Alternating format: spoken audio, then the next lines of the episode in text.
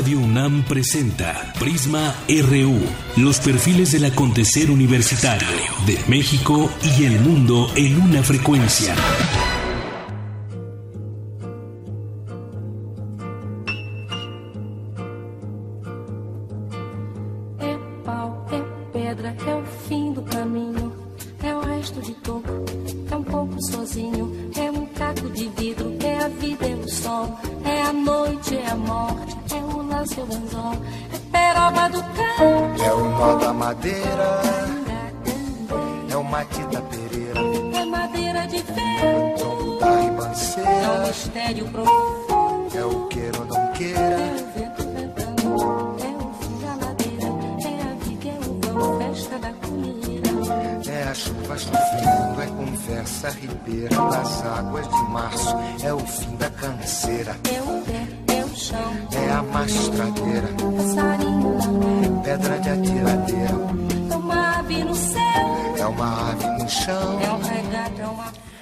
Cinco minutos, gracias por acompañarnos.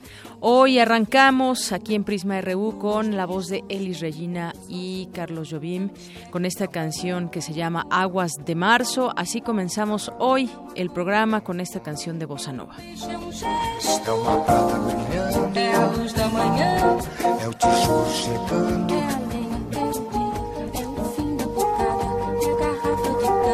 estilhaço é o projeto da casa, é o corpo na cama, é o carro enguiçado, é a lama, é a lama, é um passo, é uma ponte, é um rã. Pues un saludo también a nuestros compañeros de redacción que eligieron esta canción para que escucháramos hoy al arranque de Prisma RU.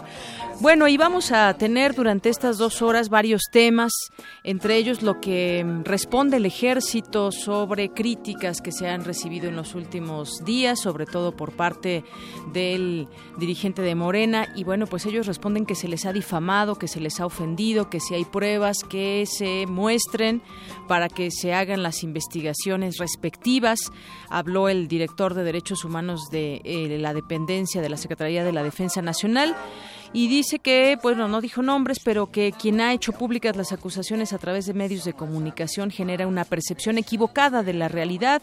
Dijo que se ha especulado sobre la responsabilidad de miembros del ejército. Sobre ello platicaremos más adelante porque también ha habido muchos señalamientos al, al ejército, no solamente eh, por el líder de Morena, sino por ONGs, por Human Rights Watch, que en su momento ha detallado, la propia Comisión Nacional de Derechos Humanos ha hecho también distintas y en diversos momentos eh, lo que de ahí generan que son algunas algunos señalamientos en torno a la actuación de las fuerzas armadas y recomendaciones recomendaciones sobre todo que es lo que lo que se lleva a cabo en muchas situaciones cuando se encuentra alguna anomalía por parte de, la, de las acciones de las Fuerzas Armadas. Y también estaremos comentando sobre, pues comienzan a exhumar los cuerpos en fosas, cuerpos en fosas allá en Morelos.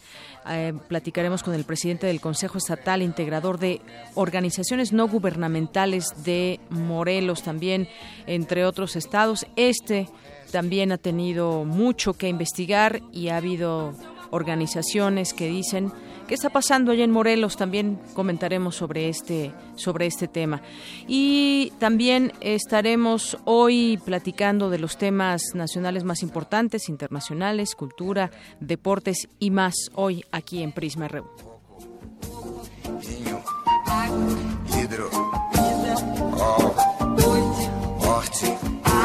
Sol, são as águas de fechando o verão. É a promessa de Portada do teu coração. Panamá,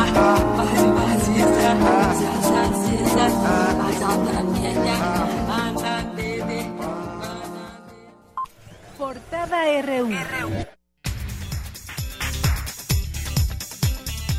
Y hoy miércoles 22 de marzo del año 2017, en nuestra portada universitaria, la UNAM es una de las dos instituciones más confiables del país, según la encuesta nacional trimestral Confianza en Instituciones, correspondiente a marzo de 2017 y elaborada por la empresa Buendía y Laredo. El agua en el mundo se ha convertido en un recurso natural escaso debido a la ineficiencia de su manejo, señaló Fernando González Villarreal, director del programa de manejo, uso y reuso del agua de la UNAM. Hoy se llevó a cabo el Seminario Internacional Las Constituciones de México y Alemania 1917-1919. Mi compañero Antonio Quijano nos tiene un avance de la información. ¿Qué tal, Deyanira? Buenas tardes a ti al público de Prisma RU. Las constituciones de México y Alemania de 1917 y 1919 respectivamente cambiaron el constitucionalismo mundial. En unos momentos, más información. Gracias. Y en México aún no se castiga a nadie por el caso de corrupción de la petrolera Odebrecht. Mi compañero Jorge Díaz nos tiene un avance de esta información. Jorge. Deyanira, buenas tardes. En el Instituto de Investigaciones Sociales se ofreció una conferencia de prensa donde se abordó el tema de la petrolera brasileña Odebrecht y la implicación que tienen altos funcionarios del gobierno mexicano. Más adelante la información.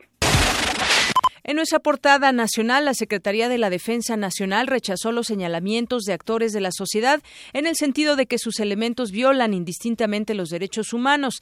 Habla José Carlos Beltrán, director general de Derechos Humanos de la Sedena. La Secretaría de la Defensa Nacional rechaza enfáticamente los diversos señalamientos públicos que pretenden descalificar las acciones que diariamente realizamos con profundo orgullo los integrantes de las Fuerzas Armadas, al afirmar inclusive que pretendemos que exista disposiciones legales a modo para poder transgredir los derechos humanos, lo cual es total y absolutamente falso. Por su parte, José Miguel Vivanco, director para las Américas de Human Rights Watch, invitó a la Sedena a rendir cuentas claras e imponer sanciones ejemplares contra quienes han cometido violaciones de derechos humanos. En febrero se iniciaron 1.838 carpetas de investigación por homicidio doloso en las fiscalías estatales, la cifra más alta para un segundo mes del año que se tenga registro en México. Un juez ordenó el embargo de una propiedad de la presidenta del PRD, Alejandra Barrales, y de dos familiares por una deuda de al menos 12 millones de pesos más intereses moratorios. El Partido Acción Nacional contará con 5.000 abogados de todo el país para la defensa legal del PAN en los procesos electorales del próximo 4 de junio. La delegación de la Secretaría de Gobernación de Morelos consideró que las últimas manifestaciones del obispo de la diócesis de Cuernavaca, Ramón Castro, sí tienen un sesgo político. Policías de Michoacán fueron emboscados la madrugada de este miércoles cuando patrullaban en la carretera federal Apatzingán, Nueva Italia, en el municipio de Parácuaro. La Policía Federal comenzará a tomar muestras biológicas de los restos humanos encontrados en las fosas ubicadas en el municipio de Alvarado, Veracruz. En el norte del país, la Comisión Federal de Electricidad sufre el acoso de la delincuencia organizada, reveló Gustavo Cuevas, subdirector de la Gerencia Seguridad de la compañía. Y guachicoleros en Puebla venden a través de grupos cerrados de Facebook el combustible que roban en, de los ductos de Pemex en hasta 7 pesos por litro. Elementos de la Policía Federal asignados al Aeropuerto Internacional de la Ciudad de México aseguraron 20 kilos de cocaína en el interior de una maleta procedente de Colombia. Inspectores de la Procuraduría Federal de Protección al Ambiente clausuraron las obras y actividades de construcción en la zona inundable de Humedal en Culiacán, Sinaloa. Integrantes de la Central Independiente de Obreros Agrícolas y Campesinos bloquean el acceso oriente de Tuxtla Gutiérrez, la capital chiapaneca, para exigir atención a diversas demandas. Hoy en Economía y Finanzas, en enero el valor de la producción de las empresas constructoras bajó 0.33%. Luego de su avance en diciembre pasado, el personal ocupado se redujo y las remuneraciones tuvieron un incremento.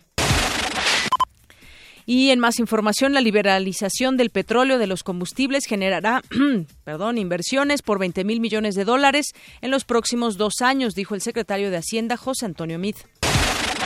En los próximos cinco años, la empresa de alimentos y bebidas Nestlé invertirá 560 millones de pesos en México para reducir 20% su consumo de agua.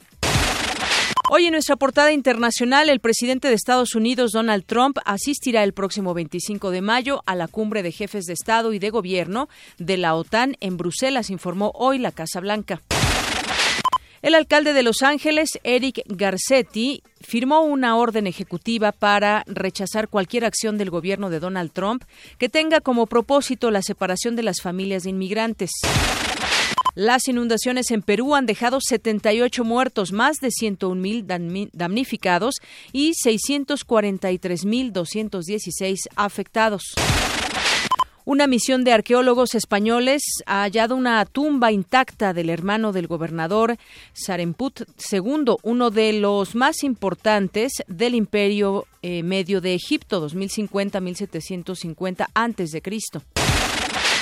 Y tenemos un avance de la información internacional que más adelante nos tendrá a detalle mi compañero Eric Morales. ¿Qué tal, Eric? Buenas tardes. ¿Qué tal, Deyanira? Buenas tardes. Hablaremos del atentado de esta mañana fuera del Parlamento británico, donde murieron cuatro personas y una decena resultó herida. Además, la Organización de las Naciones Unidas reveló que más de 100 millones de personas en el mundo están en riesgo de padecer hambruna. Toda la información más adelante. Gracias, Eric. Vámonos a un avance de la información cultural con Tamara Quiros. Tamara, buenas tardes. Buenas tardes, Deyanira y estimado auditorio. La Camerata Contemporánea de la Facultad de Música de la UNAM se presentará hoy a las 8 de la noche. Al respecto, platicaremos con su director, el maestro Jorge Calleja. Y nos vamos al avance deportivo con Isaí Morales. ¿Qué tal, Isaí? ¿Qué tal, Deyanira? Un saludo a ti y a todos los amigos que nos acompañan. Muy buenas tardes y bienvenidos. Hoy vamos a hablar sobre la UNAM, que obtuvo 40 medallas en la competencia nacional de atletismo. Más adelante todos los detalles. Gracias, Isaí.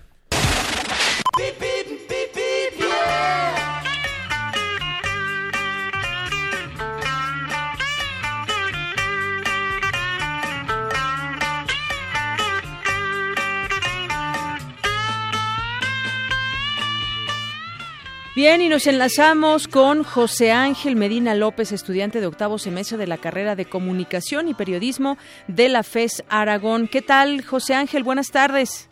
¿Qué tal, Deyanira? Buenas tardes. El día de hoy le informo a tu auditorio que los conductores que circulen por Avenida Carlos Can González no encontrarán inconveniente alguno en ambos sentidos, al igual que aquellos que pasen por las cercanías de nuestra facultad. Por último, los invitamos a visitar la exposición Espacio Relativo de Sebastián Lazos Morán, que se encuentra ubicada en el vestíbulo del Teatro José Vasconcelos de la CES Aragón. Además, mañana 23 de marzo a las 11 de la mañana en el Salón Rojo, los esperamos en la plática del programa formativo en materia de comercio exterior del SAT. Muchas gracias y hasta pronto. Gracias, José Ángel. Buenas tardes.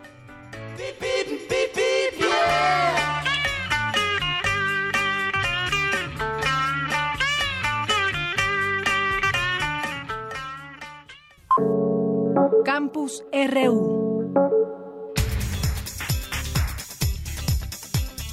Bien, pues entramos a nuestro campus universitario y justamente pues nos acompañan también aquí varios estudiantes como pues una treintena de estudiantes de la universidad. ¿De dónde vienen? Platícame.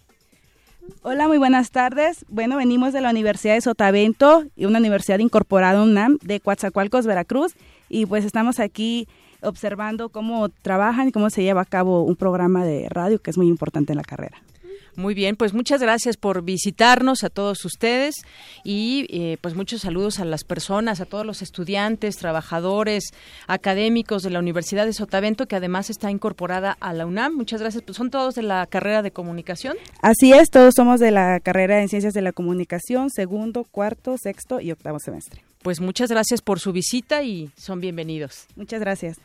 Eh, bueno, pues vamos a iniciar nuestro campus RU con esta información de mi compañera Cindy Pérez Ramírez, que nos tiene esta información sobre las, la caries dental, un problema de salud que hay que atender a su debido tiempo. Adelante, Cindy. Buenas tardes, de Yanira y Auditorio de Prisma RU. La caries dental es un padecimiento que afecta a más del 90% de la población en México. Esta enfermedad, que destruye los tejidos de los dientes como el esmalte y la dentina, se produce por los ácidos de algunas bacterias y por la ingesta de alimentos ricos en carbohidratos y azúcares. En entrevista con Radio UNAM, la académica de la Facultad de Estudios Superiores Iztacala, Patricia Trujillo, dijo que la caries es progresiva y también se origina por la mala higiene dental. Una persona clínica puede observar que el diente va perdiendo su integridad y además va adquiriendo un, una coloración como café. Esto puede ser eh, en los surcos, ya sea de un molar o en las caras vestibulares de los dientes. El diente va perdiendo su integridad, el, con la coloración típica, que es una coloración blanco-amarillenta, y va adquiriendo un color o una tonalidad café oscuro. Y este tipo de enfermedad puede ser desde el grado 1, que es un caries simple. La investigadora recalcó que la prevención y la técnica de cepillado son de suma importancia, aunque también refirió que si ya se presenta el padecimiento, lo mejor es atenderlo de forma inmediata. Ya si existe la enfermedad y está avanzado, se realizan tratamientos de operatoria dental, que es la remoción de la caries dental y rehabilitarlo con medidas eh, de obturación, ya sean resinas o amalgamas, o si el, caso es eh, muy avanzado, se llega hasta el tratamiento de conductos para eliminar todo el tejido carioso. Es una enfermedad que no se debe subestimar, ya que todos lo presentamos y concientizamos a la población en general y una educación sobre la prevención de esta enfermedad, pudiéramos eh, seguir evitando que esta enfermedad siga existiendo. De Yanira y Auditorio, la UNAM brinda atención odontológica integral y especializada a través de la Facultad de Estudios Superiores Iztacala, Cuautitlán y las nueve clínicas periféricas de la Facultad de Odontología, donde se atiende a la población en general sobre esta y otras patologías dentales. Hasta aquí el reporte. Muy buenas tardes. Gracias, Cindy. Muy buenas tardes. Vamos ahora con mi compañera Virginia Sánchez. El término emoticón, esas caritas que usamos en los medios digitales, desde nuestro teléfono, una sonrisa un beso, muchas cosas, pues ya ha sido reconocido por la Real Academia Española. Cuéntanos, Vicky, buenas tardes. Muy buenas tardes, Deyanira y auditorio de Prisma RU. Cuando conversamos cara a cara, acompañamos nuestras expresiones con gestos, miradas y diversas formas de comunicación no verbal para reforzar, matizar y a veces contradecir lo que estamos diciendo. Esta forma de comunicación se ha trasladado al espacio de la comunicación digital, donde los llamados emoticones se han integrado al lenguaje escrito para enriquecer, complementar y amalgamar distintos lenguajes. Así lo señala Raúl Trejo del Arbe, investigador del Instituto de Investigaciones Sociales de la UNAM, quien refiere la función de íctica de estos símbolos. Los emoticonos son representaciones gráficas que apuntalan lo que decimos de manera escrita y eventualmente que reemplazan la comunicación verbal o escrita. Pero por lo general estos emoticonos cobran sentido, tienen significado en el contexto de lo que estamos diciendo con otro tipo de lenguajes. Una carita feliz es diferente si acompaña a un texto pesimista que se acompaña a un texto optimista. Cada uno de estos emoticonos, en fin, adquiere sentido de acuerdo con el contexto el cual está ubicado.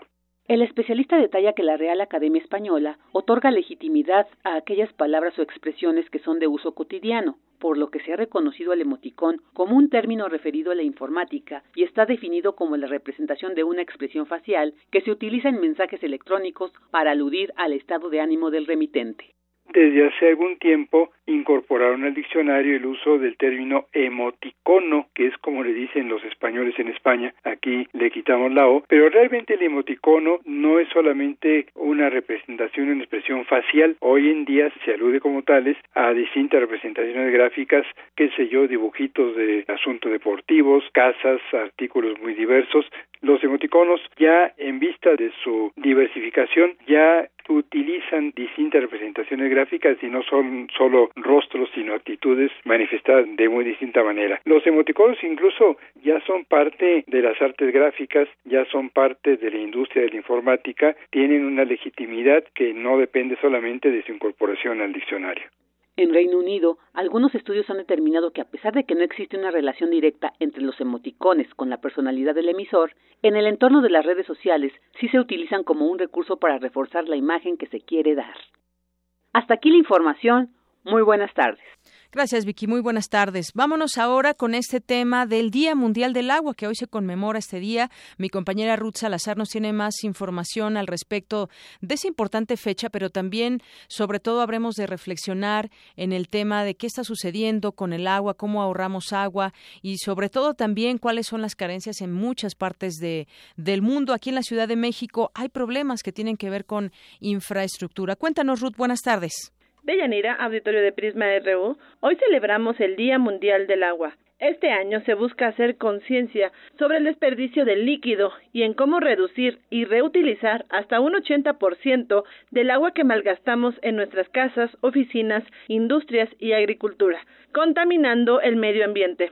Roberto Olivares, director general de la Asociación Nacional de Empresas de Agua y Saneamiento de México, señaló que la falta de inversión ha llevado a que la infraestructura haya rebasado su vida útil y que la red tenga por lo menos un 40% de fugas. Agregó que si no se invierte, llegaremos al 50% en menos de cinco años y en 10 años al 60%. Luis Marín Stillman, investigador del Instituto de Geofísica de la UNAM, advirtió que estos porcentajes son estimados ya que es complicado medir el ingreso del agua a los sistemas y por ende el desperdicio en fugas.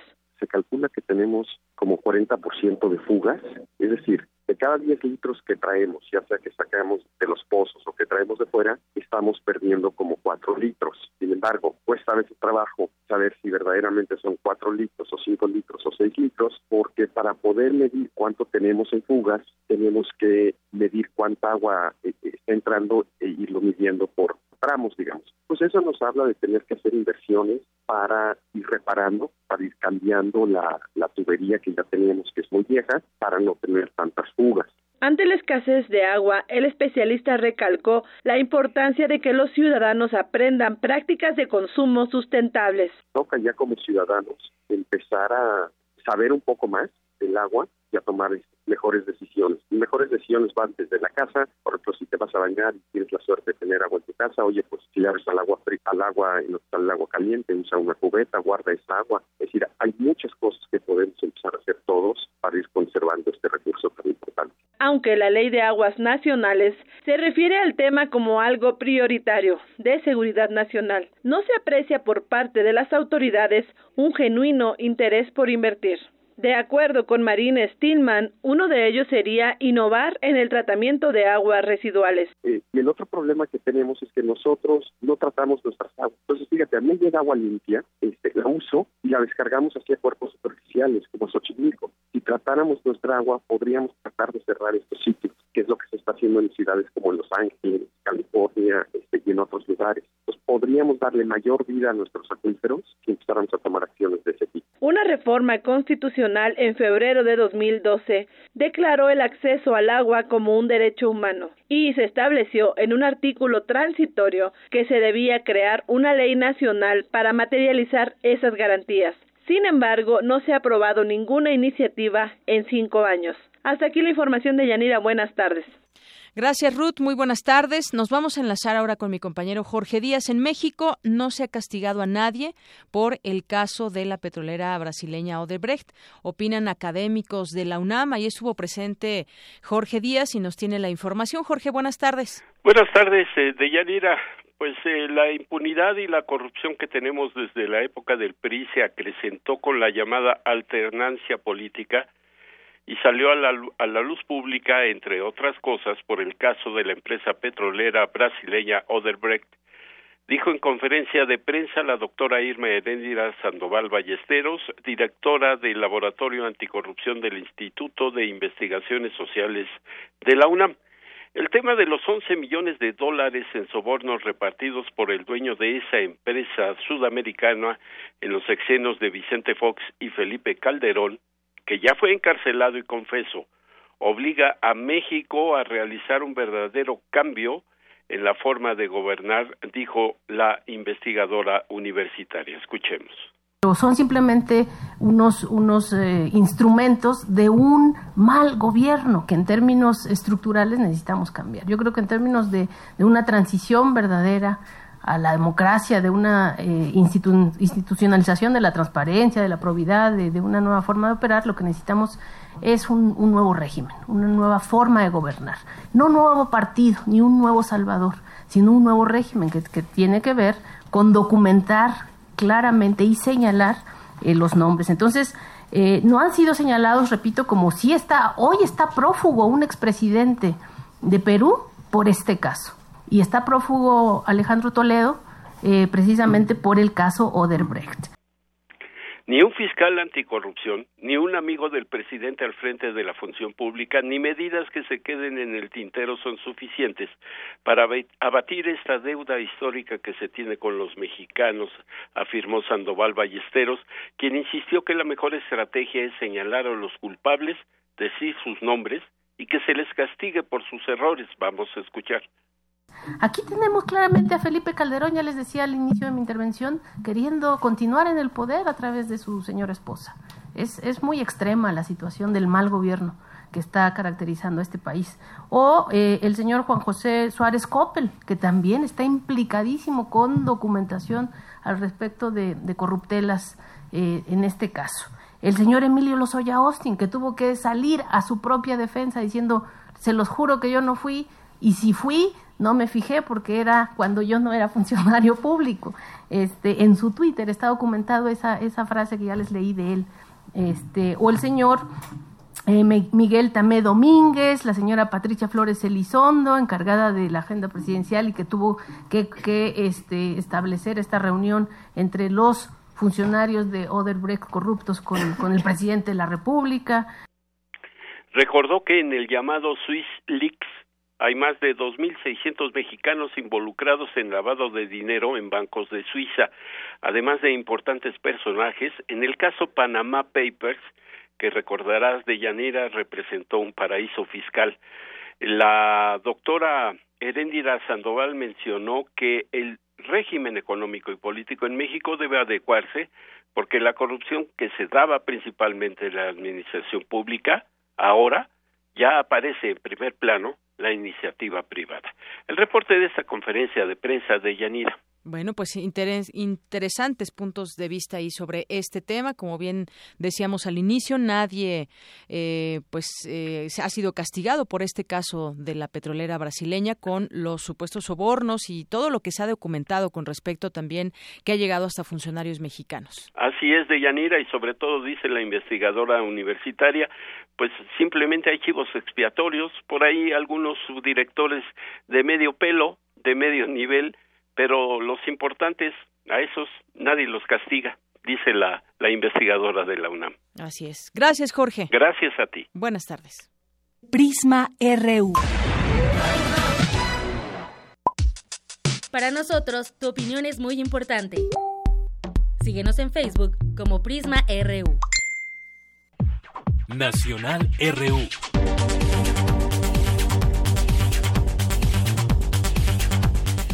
Bien, arrancamos con la información nacional de este día. Hemos dado seguimiento a lo que sucede en algunos estados de la República Mexicana, como el caso que hemos venido dando seguimiento puntual de Veracruz y las fosas que se han encontrado en varios puntos, específicamente las de Santa Fe, allá al norte del puerto de Veracruz.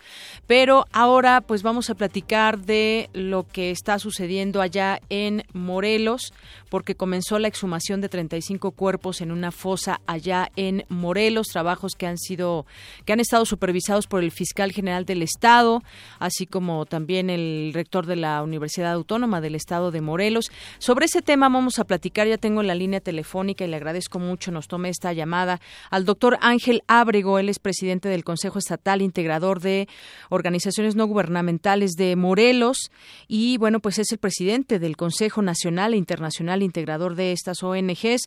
¿Qué tal, doctor? Le saludo con mucho gusto, muy buenas, tardes. Buenas tardes, Yadira, y saludo con mucha atención a tu auditorio. Gracias. Bueno, pues platicar sobre este tema, un tema muy sensible, un tema que preocupa a los mexicanos, sobre todo a mucha gente que tiene algún algún familiar desaparecido y que estas fosas pues nos dan cuenta de que mucha gente ha llegado a ese lugar sin nombre, sin una investigación y justamente de eso se trata dar con eh, saber a quién pertenecen estos estos cuerpos. Cuéntenos un poco sobre el trabajo que también han hecho como como organizaciones como la gente de la sociedad civil que trabaja en este tema para tratar de encontrar, si podemos decirlo de alguna manera, la justicia perdida. Claro, mira, en las fosas de Tetelcingo nosotros estuvimos muy atentos a todo lo que se hizo ahí y desde luego nosotros fuimos los que hicimos, la, eh, vamos, presentamos una queja en la Comisión Nacional de Derechos Humanos, no en la estatal, sino en la nacional, y aceptaron la queja y, dieron una recomendación para el gobernador y para el para el presidente municipal de Cuautla y para el, el procurador que estaba en esa época. Desde luego, Graco Ramírez, que es el gobernador de Morelos, no ha atendido a la queja porque tenía que disculparse y hasta la fecha no se ha disculpado el señor, entonces está pendiente. Y hicimos esa queja porque vimos que había muchas irregularidades en la de Tetelcingo, que sacaron ciento, 119 cuerpos, tú recordarás, Ahora, el caso de Jojutla, creo que el día de hoy han sacado ya cuatro cuerpos. El problema con esto es que debieron de haberles tomado el ADN porque están como desconocidos. Entonces debió de haberse tomado el ADN antes de meterlos en una fosa común, porque esto se presta a que el crimen organizado también vaya y meta ahí a sus muertos y pues nadie dice nada y ya ves lo que ha pasado en Veracruz, cuántos han, han aparecido en, un, en una república mexicana que tenemos más de 30 o 40 mil o 50 mil desaparecidos, que es muchísimo lo que tenemos desaparecido ahorita a nivel nacional. Entonces nosotros esperamos que ahora en las tumbas de esta de Jojutla dicen que hay pocos cuerpos, que no son tantos, bueno, pues vamos a esperar a ver cuántos salen ahora con la exhumación que se está haciendo. Así es, algo que usted señala muy importante, hay debe haber protocolos para estas exhumaciones, nos hablaba de este tema del ADN, las investigaciones en este sentido, los trabajos que se realizan, ¿consideran que no están siendo correctos por parte de las autoridades? Pues no, no lo están haciendo correctamente porque ellos deberían de ponerle por lo menos una botella en cada cadáver con adentro de su, su ADN, ¿no? Para después, si hay algo que, y quedarse en una computadora con todos los ADN, para cuando haya alguna reclamación, digo, poder poder este buscarlos, ¿no? Porque de todas formas pues, es prácticamente imposible localizar un cuerpo de algún familiar que, que fue exhumado de esa manera, este, pues de, de vamos de la procuraduría ahí no los tienen mucho tiempo ahí porque para empezar tienen los refrigeradores muy mal, están desastrosos. Tú visitas esa procuraduría, está el, bueno. Sí, le escucho. Ah, perdón, le escucho, doctor. Sí, en la procuraduría, este, los refrigeradores que tienen están en muy mal estado y eso hace también que, tengan que mandarlos muy rápido a la fosa común. Así es, a la fosa común hay que, hay que tomar en cuenta. Esto se lleva a cabo desde el día de ayer, esta exhumación de 35 cadáveres desconocidos que fueron enterrados en una fosa común dentro del panteón municipal de esta localidad y que serán reubicados a un mausoleo ubicado en el municipio de, de Cuautla, eh, justamente. Las autoridades lo que dicen es que debe haber una, una gran transparencia y que en estas eh, diligencias la Fiscalía participa con peritos de la División Científica, de la Policía Federal, de la Procuraduría General de la, República, observadores también en este aspecto, derechos, humanos, sí, sí, sí. Y desde luego que sí están todos, ahora sí lo están haciendo correctamente. Nosotros esperamos porque, eh, vamos, antes de que esto empezara, eh, se habla de que encontraron, eh, vamos, cuerpos desmembrados y no completos, una cantidad bastante importante. Entonces, bueno, pues va a ser un trabajo muy, muy arduo el que tienen que hacer para poderlos identificar a todos. Pero yo creo que vale la pena, los ciudadanos tenemos que, que pugnar porque esto se aclare y porque sepan las personas que tienen desaparecidos dónde quedaron, en qué parte de la República Mexicana están sus seres queridos.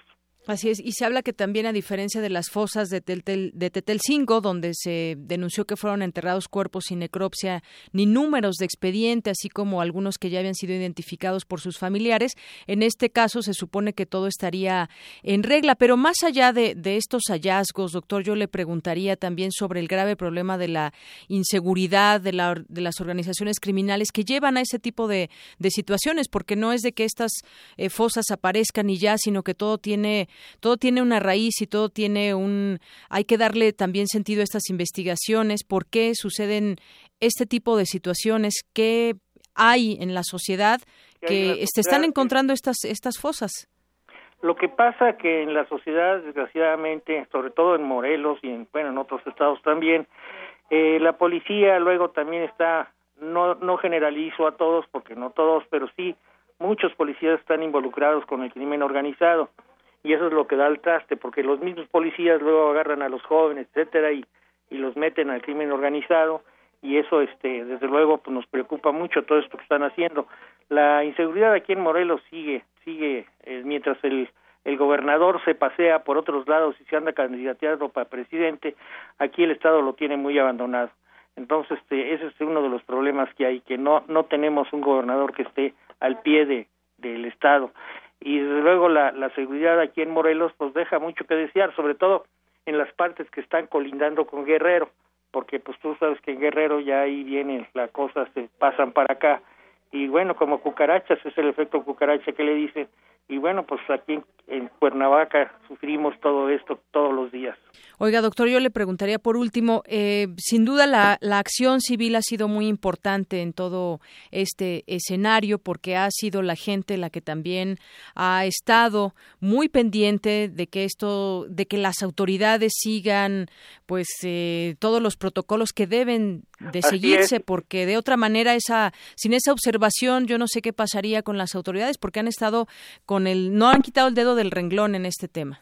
Claro, yo creo que la, la, la, denuncia ciudadana es importantísima. Nosotros tenemos más de seis mil organizaciones aquí en el estado de Morelos, las ONGs, y desde luego, este, pues a veces hay muchas denuncias y las pasamos, ¿no? Es, es parte de nuestra chamba, ¿no? Estar, denunciando y, bueno, en algunas ocasiones sí nos hacen, nos hacen efecto y en otras a veces nos toman por, omis, por omisión, o sea que no nos pelan, ¿no?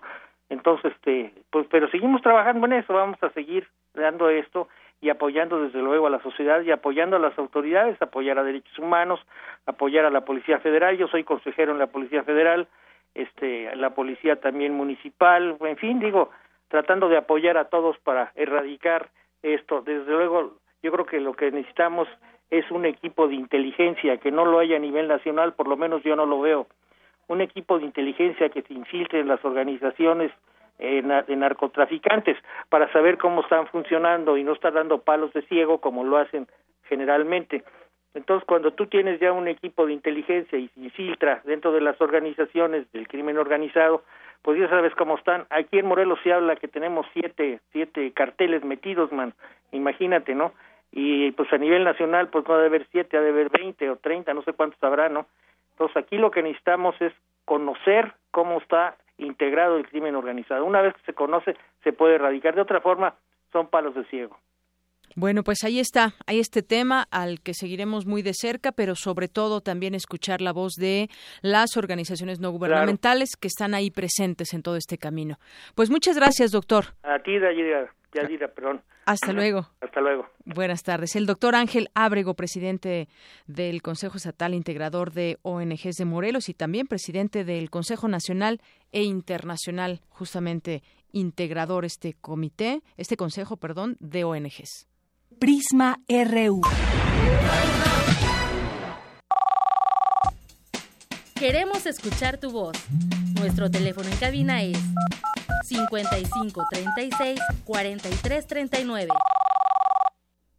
Bien, continuamos con la información nacional y, y más adelante, cuando eh, buscaremos entrevistar a alguien que nos hable sobre, pues, una opinión sobre lo que dice el ejército que consideran que se les ha difamado, que se les ha ofendido, rechazan las acusaciones de actores de la sociedad que consideran que que las Fuerzas Armadas violan indistintamente los derechos humanos. Reservemos este tema para más adelante con toda la, dedicación que merece y por lo pronto también eh, continuar platicándoles sobre lo que sucedió en el caso de Nochixtlán allá en Oaxaca, que no se nos olvide qué sucedió en aquella ocasión donde supuestamente eh, la Policía Federal intervino para frenar acciones de la CENTE en su momento, pues ya llegó hasta la Comisión Interamericana de Derechos Humanos el tema, que aceptó la solicitud de medidas cautelares para cientos de víctimas de Nochixtlán y para los activistas que llevan el caso. Em, presentada por el ombudsman de Oaxaca, Arturo Peinbert. Ante las continuas agresiones contra denunciantes que han venido hasta la Ciudad de México, ellos dieron cuenta de cómo han sido maltratados, fueron maltratados en su momento, cómo se disparó contra la gente y en algún momento se quiso incluso hasta ocultar toda esta información de que traían armas.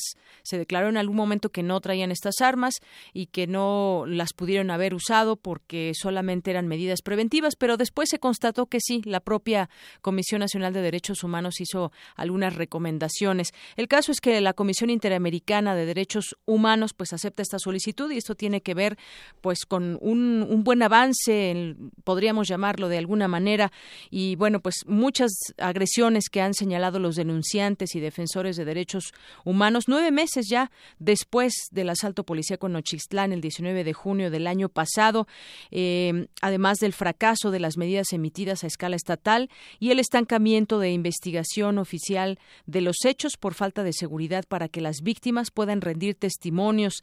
Se tomó la decisión ya de acudir a organismos internacionales, es lo que explicó el titular de Derechos Humanos de Oaxaca.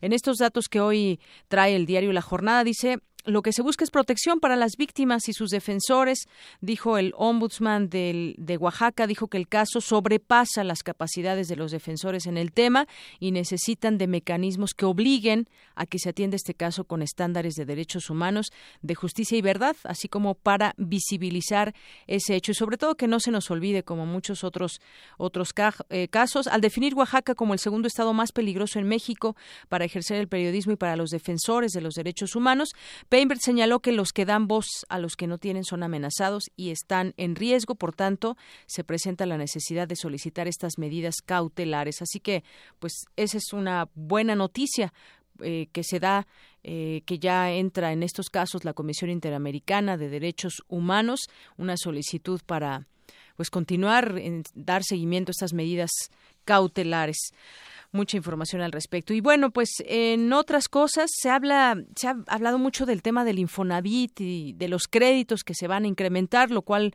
pues resultaría positivo. Vamos a ir eh, viendo sobre este tema. Se habla de que este año 2017 el Instituto de Fondo Nacional para la Vivienda para los Trabajadores tiene la expectativa de otorgar 460 mil créditos para la compra, remodelación o construcción de hogares entre sus derechohabientes, cifra que representa 30 mil créditos más que el año pasado y equivale a 220 mil millones de pesos en cartera crediticia junto con la banca comercial. Y ese incremento estará impulsado principalmente por el aumento al monto máximo del crédito ofrece el Infonavit. Así que, pues, quien cotiza, son buenas noticias para quienes cotizan en el Infonavit. Y bueno, también ayer platicábamos sobre una entrevista que traía el Universal que le hizo a Claudia Sheinbaum, que es una de las personas que ha alzado la mano para eh, ser la candidata al gobierno capitalino, pero otros en Morena también han alzado la mano. Hoy se publica también una entrevista, pero en esta ocasión a Ricardo Monreal, delegado de Cuauhtémoc, que dice no le preocupa la eventual conformación de un bloque de jefes delegacionales de Morena para apoyar a, apoyar a Claudia Sheinbaum, como se ha, trascendido en, en la prensa, que ha tenido varias reuniones para que cierren filas en torno a ella. Y bueno, dice que pues a todos les desea suerte y que pues eh, que Dios los ayude, así lo dijo, porque Él les ganará a la buena, sin trampas ni descalificaciones, sin disimulo y bueno, pues admite que será la contienda interna, será la contienda interna más polarizante, desgastante y también apasionada de la historia, porque quien resulte candidato en automático, dice Monreal, será el próximo jefe de gobierno, eso se lo declaró al diario El Universal. Y aunque su compañera de partido, Claudia Sheinbaum, considera que no hay una historia en común por su carrera política con otros partidos, Monreal recuerda que la política no es sectaria ni elitista. Es parte de lo que de lo que se da previo a que se inicien todas las campañas y demás que veremos aquí en la Ciudad de México. Todavía falta tiempo, digamos, para las fechas en que se abran campañas y demás, pero pues algunos se van adelantando y ya van alzando la mano en esto en este tema que sin duda nos debe de ocupar aquí en la Ciudad de México porque ha dado muchos vuelcos la política en los últimos meses aquí en la Ciudad de México, pues a raíz de que llegó el jefe de gobierno capitalino Miguel Ángel Mancera con pues la mayoría, la mayor parte de el porcentaje más alto en votos que ha tenido un jefe de gobierno desde que fue candidato Cuauhtémoc Cárdenas y bueno pues aquí en la Ciudad de México hay muchos muchos intereses y ya ya lo, lo tomaremos en su momento habrá tiempo de debatir de platicar pero por lo pronto hay quienes ya van definiendo su eh, su carrera eh, política, definiendo sus pasos que habrán de encaminar. Y bueno, también en otras cosas, quien ha eh, dicho, pues, eh, que no robaba mucho, que robaba poquito, era este señor Hilario Ramírez Villanueva, el famoso Lallín, que ahora pues le siguen dando seguimiento en los medios de comunicación en torno a cómo se habría beneficiado con millones de pesos. Y ahora se habla de 11 millones en programas sociales, que no solo ha tenido a su alcance los recursos económicos de, que tiene la propia presidencia municipal en San Blas, de donde es alcalde, sino también del gobierno federal, que le ha destinado eh, capital financiero a este ya precandidato independiente al gobierno de Nayarit con créditos y subsidios por al menos 11 millones de pesos para su empresa agroindustrial, solo para el centro de acopio y empaque que este alcalde tiene y que instaló en su natal eh, Guaristemba. La Secretaría de Agricultura pues le procuró casi 5 millones de pesos eh, de los 24 que requirió para poner en operación esa infraestructura y bueno pues se habla de que de pronto no, no se tienen todos los recibos para el dinero el dinero que debe de, de, decir, bueno, pues cómo se lo gastó hasta el último peso y van saliendo más cosas de este personaje que intenta ser el candidato para bueno, un candidato independiente para el gobierno de Nayarit.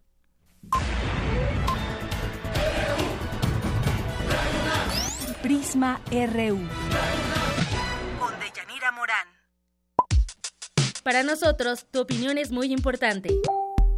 Síguenos en Facebook como Prisma RU.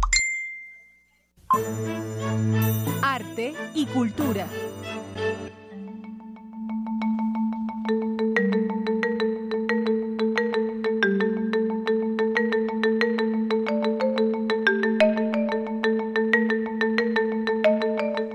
Bienvenida, Tamara. Gracias, Deyanira. Muy buenas tardes. Me da mucho gusto saludarlos. Hoy tenemos un invitado muy especial. En la línea nos acompaña el compositor Jorge Calleja, seleccionado en los World New Music Days en Bratislava y Viena realizador del soundtrack del largometraje animado La Revolución de Juan Escopeta. Por cierto, escuchamos la obertura, es eh, parte de este soundtrack de fondo, y también es director artístico e intérprete de los grupos Etnocamereta, Gallina Negra y de la Camerata Contemporánea de la Facultad de Música de la UNAM. Maestro Jorge, muy buenas tardes. Hola, buenas tardes, ¿qué tal? ¿Cómo están? Muy bien, gracias. Gracias sobre todo por acompañarnos esta tarde. A ti, Tamara, gracias. Nos tiene una invitación para el día de hoy, pero me gustaría comenzar eh, esta entrevista preguntando qué es una camerata. para que vayamos entrando en, contexto, ¿qué es una camerata? Bueno, mira, una camerata es un ensamble pequeño de música académica. Eh, se le nombra camerata porque en, en la antigüedad pues había orquestas que generalmente tocaban en grandes teatros y después eh, hubo pequeños ensambles que tocaban no en grandes teatros sino pues en justo en, en, lugares pequeños cameratas salas salas de concierto entonces se le nombra camerata a un ensamble pequeño eh, de músicos eh, no más de 8 o 10 personas este y pues eso eso es. Eso es. denomina, sí. Muy bien. Hoy van a ofrecer un concierto en, en la Facultad de Música. Sí, mira, te platico. Recientemente se ha formado la Camerata Contemporánea de la Facultad de Música. eh, esta camerata está conformada por puros profesores, académicos de la facultad. Y bueno, la intención de conformarse es justamente dar difusión y promoción a la obra de compositores, principalmente universitarios, ya sea estudiantes o egresados, pero también música de compositores latinoamericanos. Entonces, hoy es el concierto inaugural, hoy es a las 8 de la noche en la sala Xochipilli de la Facultad de Música, que está ahí en Chicotenca 126, en Coyoacán. Tienen un programa muy atractivo. ¿Con qué van a abrir este concierto inaugural? Mira, vamos a abrir con una obra que se llama Égloga, de Rodolfo Halster. Es una obra para piano y oboe quien interpreta es la maestra Carmen Thierry y Margarita Muñoz. Posteriormente, bueno, vamos a tocar algunas otras piezas, por ejemplo, Tocata de Eduardo Angulo, para flauta y guitarra. Vamos a estrenar una obra de un estudiante de la facultad, que es el estudiante, el nombre es Canek Latroni, y la obra es Fuego Nuevo. Es una pieza muy bonita para violín, violonchelo y piano. Okay. Y bueno, y finalmente vamos a cerrar con una, obra colectiva, vamos a estar 10 músicos en escena, este, interpretando una obra minimalista del, del compositor Terry Riley, que se llama Endo. Muy bien. Eh, los que conforman eh, este, este conjunto, esta camerata, dice que son profesores de la facultad. Es correcto, todos son profesores, todos somos profesores. Tenemos, por ejemplo, a Carmen Thierry en el oboe, Miguel Ángel Villanueva flauta, Gustavo Pimentel piano, Roberto Benítez saxofón, etcétera, etcétera. Una larga lista de grandes profesores de gran trayectoria eh, artística y otros más jóvenes como Cecilia Sirión en el piano, este René Báez en la guitarra, que son profesores músicos pues bastante jóvenes, alrededor de los 30, 40 años. Muy jóvenes. Entonces, sí, sí, sí. ¿Cómo podemos acercarnos a la Facultad de Música, a todos estos conciertos que ofrecen a nuestro público? Pues mira, eh, la Facultad de Música tiene su página en Facebook, esta Camerata Contemporánea también tiene ahí su, su página en Facebook, sus redes sociales. Y pues generalmente eh, la vida de la Facultad de Música interna generalmente está llena de conciertos de todo tipo, de música antigua, música clásica, y hacía falta un poquito un ensamble que se dedicara justamente a la música más actual, digamos, del siglo XX y siglo XXI. Entonces, creo que esta reciente conformación de la camerata contemporánea este, está eh, aterrizando este, este, este tipo de necesidad auditiva, ¿no? Muy bien. Hoy es el concierto inaugural. ¿Cuántos conciertos más van a ofrecer? Pues mira, la, la, la intención es que tengamos cuatro conciertos al semestre. Entonces estaremos dando al año unos ocho conciertos y esto pues se prevé que sea de manera permanente. Muy bien, sobre todo este es un tema eh, muy interesante de Yanira, sobre todo esta parte, ¿no? El, el tener eh, personas, bueno, músicos jóvenes interpretando este tipo de música. Así es, que se, que se atreven a, generar estilos, porque además Jorge Calleja es, es, compositor y que también pues eh, conozcan la música de rock, la música tradicional y puedan hacer esta fusión y esta pues ofrecer algo diferente al público que, que gusta de la música, Jorge. Así es, sí, la, la idea es ahora eh, pues un poco derrumbar ciertos mitos que se tienen con respecto a la música contemporánea, que a veces se piensa que es difícil de digerir. Pero bueno, eh, la música contemporánea actual está llena de una gran diversidad de, estilos y corrientes musicales. Entonces tenemos música como neotonal, minimalista, neominimalista, este, nueva complejidad, nueva simplicidad. Entonces hay una gran variedad de, de, de cosas interesantes que se pueden disfrutar, además de incluso eh, dentro de la música académica incorporar instrumentos en, no no tan vistos dentro del género, ¿no? Ahora hay obras con guitarra eléctrica, con jaranas, con una serie de instrumentos que antes no se veían dentro de la música de concierto y ahora los compositores bueno están echando mano de tantos recursos justamente para tener un lenguaje diferente que no lo imaginábamos, pero qué maravilloso que la Facultad de Música se haga este tipo precisamente de melodías.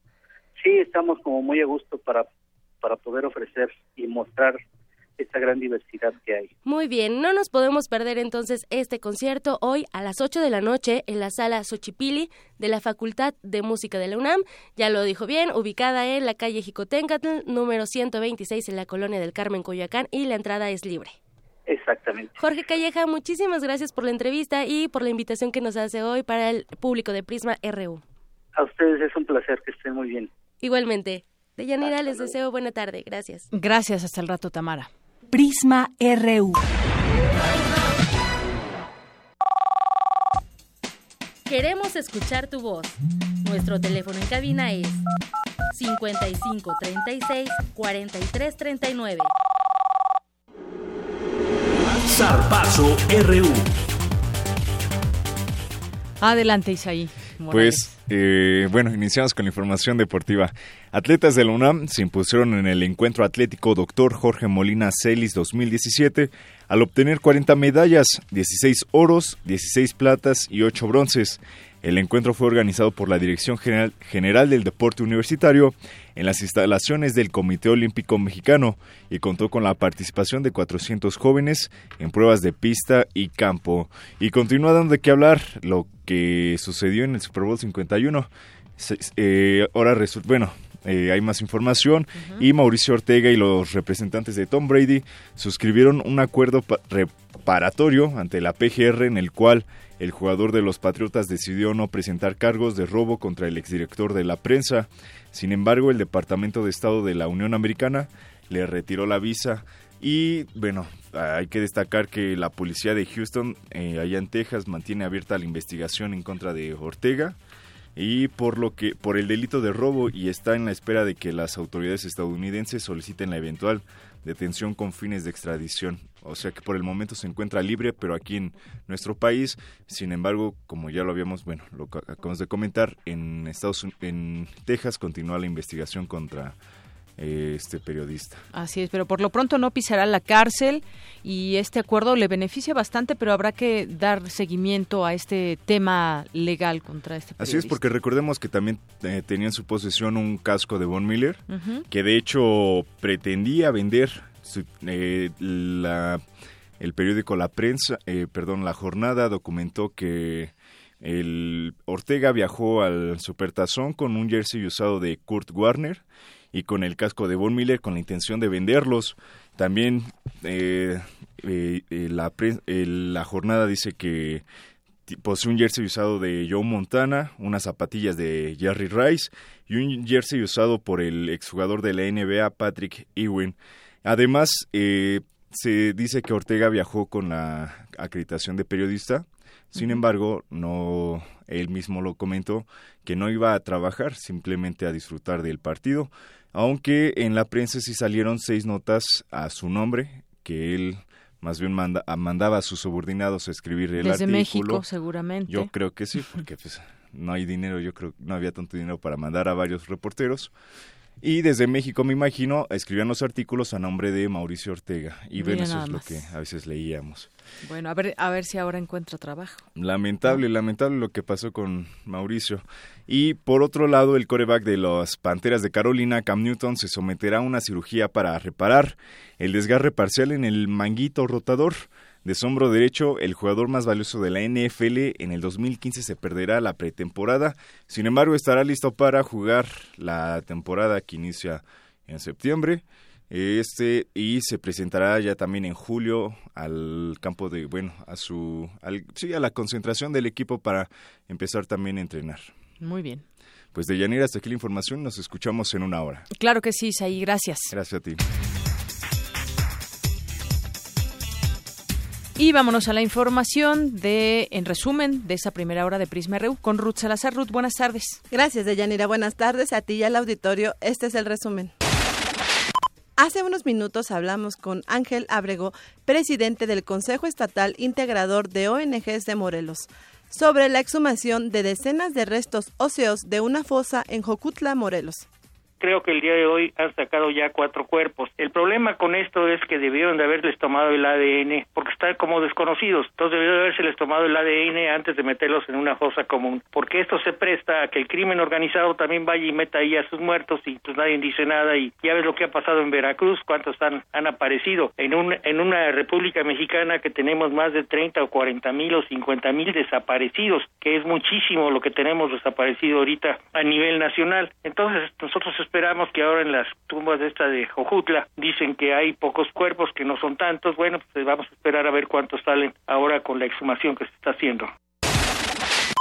Quédense con nosotros. En la segunda hora de Prisma RU hablaremos con María de la Salud Rubio Lozano, académica de la Facultad de Veterinaria y Zootecnia, sobre la suspensión de la importación de carne de Brasil por adulteración. Hasta aquí el resumen de Yanira. Buenas tardes. Gracias, Ruth. Muy buenas tardes. Vamos a hacer una pausa en este momento. Regresamos con más información aquí en Prisma RU de Radio UNAM. Prisma RU. Un programa con visión universitaria para el mundo. Queremos conocer tu opinión. Síguenos en Twitter como arroba PrismaRU. En 1976, la inconformidad se volvió estridencia. La rebeldía, un lenguaje de protesta. Llega a México la exposición Punk, sus rastros en el arte contemporáneo. Más de 40 artistas nacionales e internacionales exponen alrededor de la influencia de este movimiento en el arte contemporáneo. Museo Universitario del Chopo. Hasta el 26 de marzo. Más información en www.chopo.unam.mx.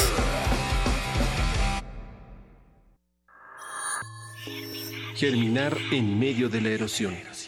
Navegar a merced del hombre. Reencontrar la geología de la palabra. Poesía en voz alta, punto 17. Palabras para el Antropoceno. Conferencias, talleres, performance y espacios sonoros. Lenguas maternas y emergentes. Del 29 de marzo al 2 de abril en Casa del Lago. Más información en www.casadelago.unam.mx. La principal causa de muerte de niños mexicanos entre 5 y 14 años es el cáncer. Muchos de esos casos podrían eliminarse si son tratados a tiempo. Por eso estamos trabajando para lograr más recursos para el IMSS, ISTE y Seguro Popular y así poder ofrecer un tratamiento integral a más casos de cáncer infantil. Soy Carlos Puente, vocero del Partido Verde. Seguiremos trabajando por la salud de todos los mexicanos. Una soprano vaga en pena. Revive el suceso que la condujo a la muerte. Locura, castigo, rebeldía. Heroínas transgresoras. Farsa trágica interpretada por Luz Angélica Uribe. Para mayores de 12 años. Todos los sábados de marzo a las 19 horas en la sala Julián Carrillo de Radio UNAM. Entrada libre. Ven y pierde la cordura.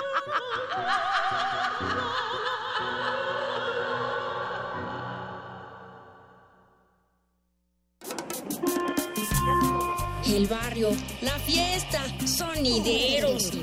Pasos de baile, protestas, inconformidades y movimientos sociales.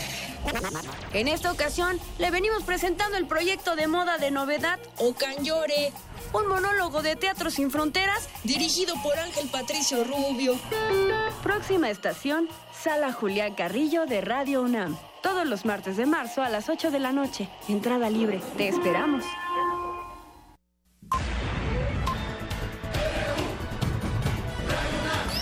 Prisma RU. Con Deyanira Morán. Queremos escuchar tu voz. Nuestro teléfono en cabina es 55 36 43 39. Continuamos, son las 2 de la tarde con 5 minutos. Gracias por acompañarnos aquí en el 96.1 de FM. Pues es momento de mandar saludos a quienes nos sintonizan a través de eh, la radio, pero también a través de www.radionam.unam.mx, a quienes nos mandan también algunos mensajes a través de Twitter, como Areli Corín, que nos escribe por aquí. También le mandamos muchos saludos a la doctora Moya, a Primal, Braulio Jiménez, que además nos dice un saludo cordial de su servidor Braulio Jiménez. Disculpe ya el ejército es ya como los es como los policías corruptos. También José Luis Sánchez, muchos saludos. Dice cómo explicar que siendo un país pacifista y moderno, fuerzas armadas siguen siendo intocables en el país como en la prehistoria. Galán de Barrio nos escribe también, nos dice que está eh, escuchando también la nota de Irma Sandoval en Prisma sobre la corrupción en el sistema político mexicano y bueno, pues sí que Tecuani que le manda saludos a los universitarios de Sotavento, Veracruz. Dice que en una de esas aplican la cubana y piden asilo en la Ciudad de México. Gracias, Ike Tecuani. Y también. Eh, nos escribe Irma Heréndira, Isaac Martínez Barraza, Rebeca, Josefina Bonilla, Isael Cruz López. Gracias por comunicarse con nosotros a través de arroba prisma RU. Pues vamos a continuar con la información y ahora es turno de mi compañera Cristina Godínez. Una herida mal atendida es un foco infeccioso donde se generan bacterias que pueden migrar a otros tejidos y provocar graves problemas de salud e incluso la muerte de la persona. Cuéntanos, Cristina, buenas tardes. Buenas tardes, Deyanira. Es importante prestar atención a las heridas, ya que algunas podrían presentar complicaciones y conducir a la muerte en caso de una infección. En México no tenemos una cifra confiable sobre cuántas personas mueren por la infección de una herida, ya que es poco frecuente que se reporte como tal, señala el doctor Juan Pablo García Costa, académico de la Facultad de Estudios Superiores Iztacala de la UNAM. pero ese vínculo entre establecer que la consecuencia o el problema generado tiene como antecedente la herida mal cuidada es poco frecuente que se reporte como tal. Entonces eso ocasiona un subregistro y no se dispone de esa información de manera confiable. Una herida mal cuidada pues es un foco infeccioso, un foco donde se van a generar bacterias, van a crecer, van a desarrollarse. El problema es que estas bacterias pueden migrar a otros tejidos y en esos tejidos crear un sitio de reservorio donde van a provocar problemas y los sitios de mayor riesgo pues serían riñón, el corazón mismo o la capa que recubre al corazón, el pericardio, los huesos y con frecuencia son bacterias que han migrado de otros tejidos. El especialista nos explica cómo notar a tiempo cuando una herida se infectó. Una herida en general pues ocasiona que el organismo empiece a echar a andar mecanismos de reparación mecanismos en los que eh, la herida, sea de la magnitud que sea, pues intenta resolverse a través de procesos de cicatrización. Esto sucedería normalmente si no existiera la presencia o riesgo de infecciones. Cuando existe una infección de una herida, los datos característicos pues van a ser el enrojecimiento, el dolor, el aumento del, del volumen de, de la zona y la presencia de secreciones purulentas. aparecen fluido que la gente conoce comúnmente como pus y entonces esto marca evidencia de que se está generando una infección en el sitio de una herida. Dependiendo del sitio donde se localice la herida, será el manejo que se le debe de dar. Pero en general, lo que se debe hacer es la curación y la limpieza local a profundidad así como recurrir a un profesional de la salud para que haga una valoración e indique el tratamiento a seguir. Deyanira, este es mi reporte. Buenas tardes. Gracias, Cristina. Muy buenas tardes. Dos con nueve, nos vamos con mi compañero Abraham Menchaca. El programa de las Naciones Unidas para el Desarrollo presentó el índice de desarrollo humano perdón, de la Organización de las Naciones. Cuéntanos, Abraham. Buenas tardes. ¿Qué tal, Deyanira? Buenas tardes. El Programa de Naciones Unidas para el Desarrollo presentó el Índice de Desarrollo Humano 2016 en el que ubicó a México en el lugar 77 de 188 naciones. El estudio, que mide esperanza de vida, educación e ingreso per cápita, detalla que nuestro país retrocedió 12 lugares en el rubro de desigualdad. Para el doctor José Luis Martínez Marca, académico de la Facultad de Estudios Superiores Aragón, el gobierno federal debe generar las condiciones para reducir la desigualdad no se ha atacado el problema de fondo que es el de generar empleos, ingresos permanentes para la población de sobre todo de las zonas rurales y algunas zonas urbanas en donde pues los ingresos son pues menores de, lo que se requiere para sobrevivir una familia y evidentemente el deterioro de los servicios. Entonces, en ese sentido, el dejar que mediante el equilibrio de finanzas reducir el gasto de inversión pública, que es un detonante para esa situación a partir de eh, generación de infraestructura y generación de empleos de manera permanente. El gobierno actual ha dejado de lado esa política. Deyanira, comparado con otras naciones de la región, México se ubica por debajo de Chile, Argentina, Uruguay, Panamá, Cuba y Venezuela ese neoliberalismo tan recalcitrante que están llevando a cabo los gobiernos actuales de nuestro país. Conlleva justamente al deterioro de pues, servicios de educación, salud y vivienda, ¿no? Y con ello, evidentemente, sin duda, que son uno de los de las variables más importantes que considera este índice de desarrollo humano, pues le han pegado justamente a, a, ese cálculo que nos lleva a perder 12 lugares en, en, en relación a, a otros países. Fundamentalmente me parece que, está por ahí el problema central. Por tanto, que el gobierno actual, en términos de, mejora en esta situación, debería fortalecer el gasto de infraestructura, hacer un viraje, sobre todo en las condiciones actuales en donde el gobierno norteamericano nos está presionando por el lado de nuestro sector externo, mirar hacia adentro y promover el desarrollo de nuestro mercado interno vía gasto de inversión pública, ¿no? Mejorar las condiciones de la situación de empleo en nuestro país. En lo que concierne a equidad de género, la ONU ubica a México en el lugar 73 de 159 naciones, debido a que 40% de los escaños parlamentarios son ocupados por mujeres, mientras que la participación femenina en el mercado de trabajo se encuentra en 45% con 79% de los hombres. Noruega es el país que encabeza el ranking mundial debido a que tiene, según el organismo, los mejores niveles de vida. Deyanira, la información que tengo. Buenas tardes. Gracias, Abraham. Buenas tardes. Prisma RU.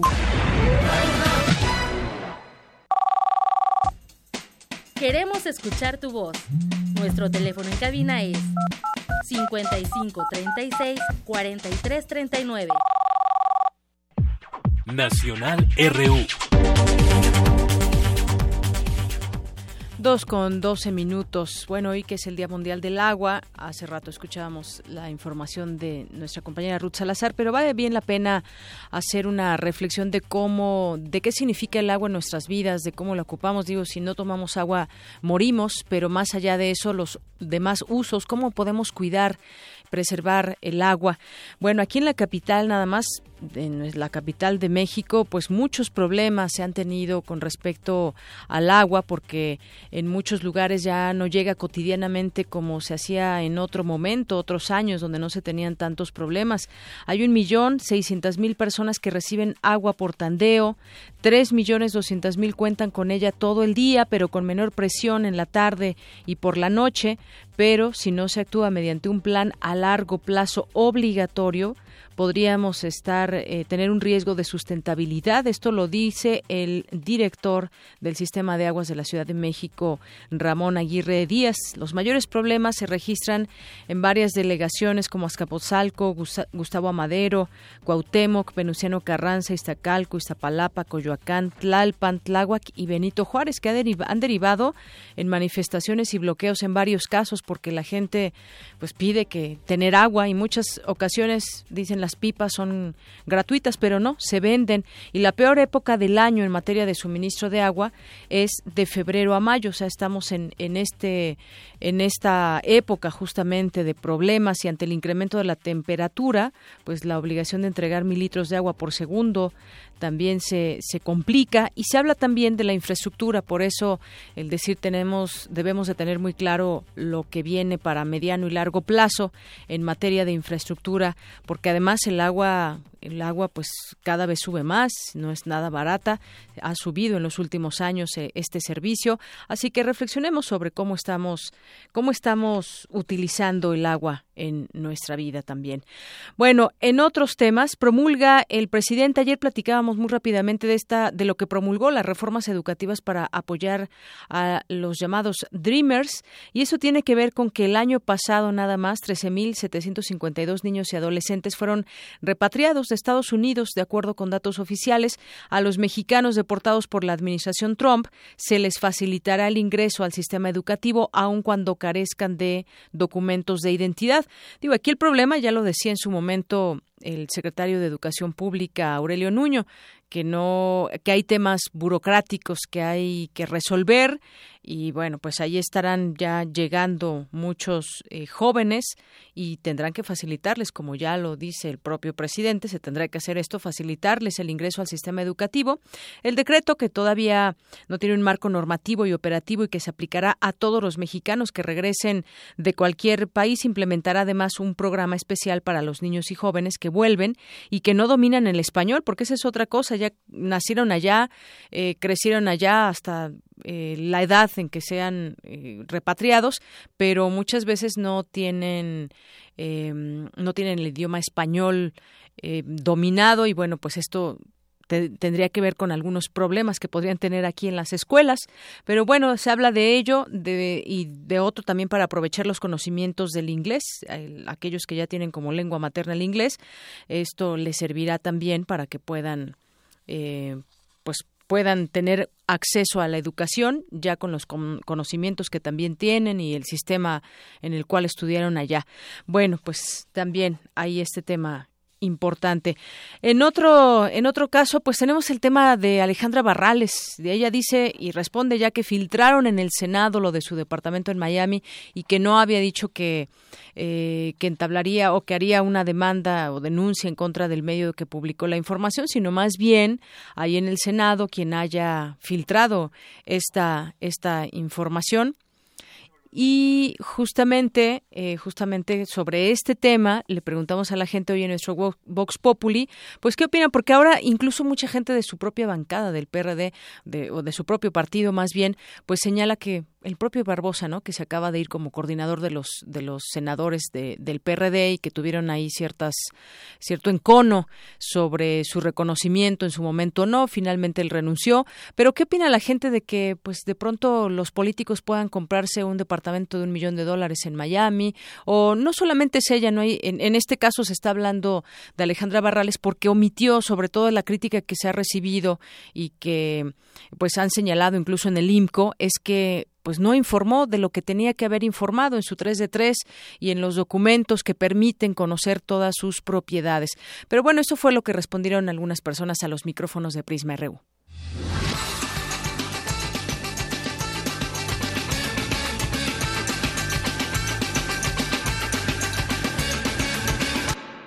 viven de los viven de los ahora sí que de los mensos porque aquí en este país este pues ellos viven de nosotros y nosotros vivimos en la miseria. Ay, no, no puedo opinar, la verdad, pues yo no sé cómo se maneja la política, no conozco mucho de política, pero yo creo que tiene más dinero del que debiera tener. Pues la credibilidad de los políticos, cualquier partido es la misma, ¿no? Todos son patéticos y no ladrones, la verdad. ¿Qué puedes esperar de los políticos? Son iguales todos. Pues de entrada, sin saber nada, pienso que está fatal, porque siempre me ha parecido que está fatal que, que haya pues tanta desigualdad de, ingresos y me parece pues muy sospechoso siempre que veo que hay este tipo de, de gastos cuando hay pues tanta miseria alrededor, ¿no? Pues, trabaja más que nosotros, entonces le va mejor. No, pues, si así fueran todos, imagínate, si así ganáramos todos, imagínate, tuviéramos buenas casas, ¿no?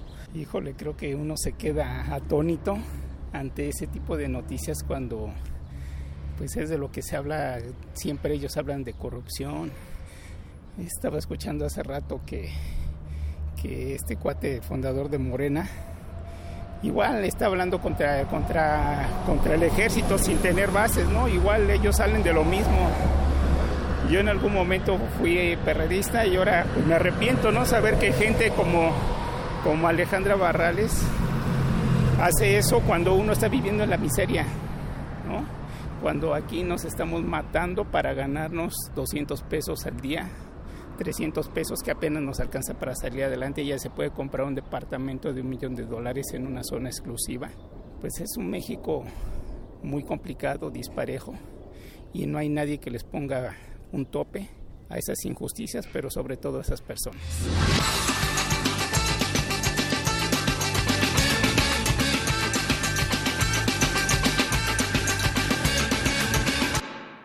Bueno, y pues hablar también de hasta dónde los, los muchos políticos van en conjunto con el tema de la transparencia, eh, un tema del cual en México se ha luchado mucho por tener eh, no solamente finanzas transparentes, sino también los recursos, los impuestos, hacia dónde van los los, eh, los presupuestos también.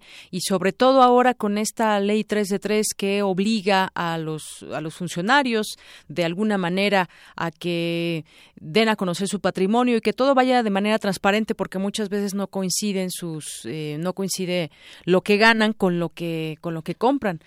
Y bueno, pues el caso de Alejandra Barrales, pues lo que se ve claramente es que omitió mencionar este departamento y entonces pues le han caído una serie de críticas.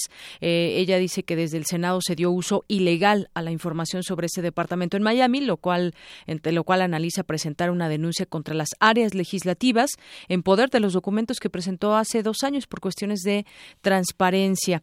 También dijo que toda la información está legalmente acreditada y que su patrimonio es perfectamente explicable porque desde los 18 años de edad trabaja de manera ininterrumpida como sobrecargo, primero líder sindical, después diputada local, funcionaria pública y actual líder del PRD. Aseguró que no tiene prestanombres ni ganancia en la empresa Albama de su propiedad ni Maxba Development Incorporation, la cual creó para obtener el crédito para la compra del departamento en Miami y ponerlo en renta. Y es que el año pasado en su declaración 3 de 3 reportó que posee propiedades adquiridas entre los años 1998 y 2014 por casi 25 millones de pesos, omitiendo en un principio el departamento de Miami.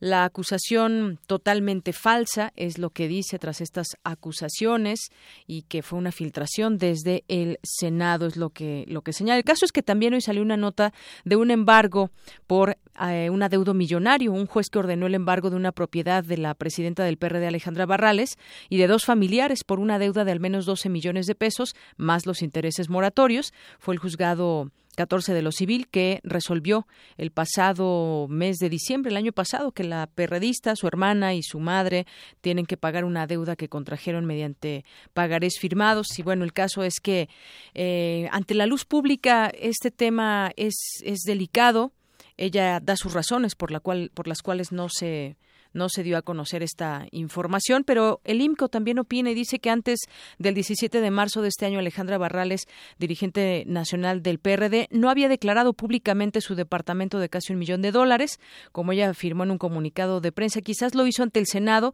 pero ese documento no es público, dice el IMCO. Antes de esa fecha, ella no lo declaró. Eh, no lo declaró eh, ni en la Contraloría de la Ciudad de México, ni en la 3 de 3, que es una herramienta, como, como les comento, de transparencia que es promovida por organizaciones civiles que se basa en, la buena fe.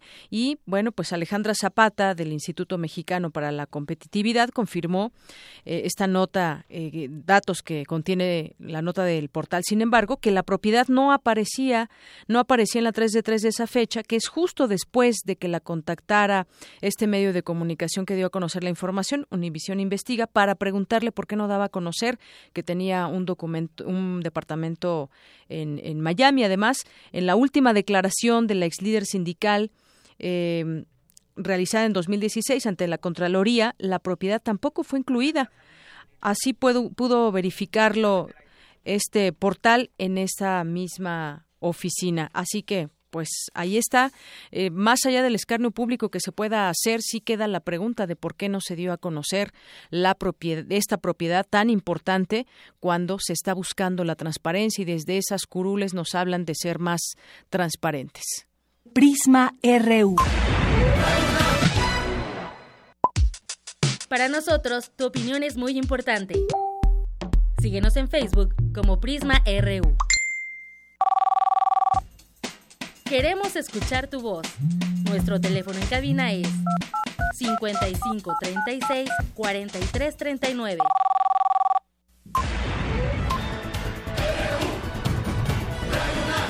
Prisma RU.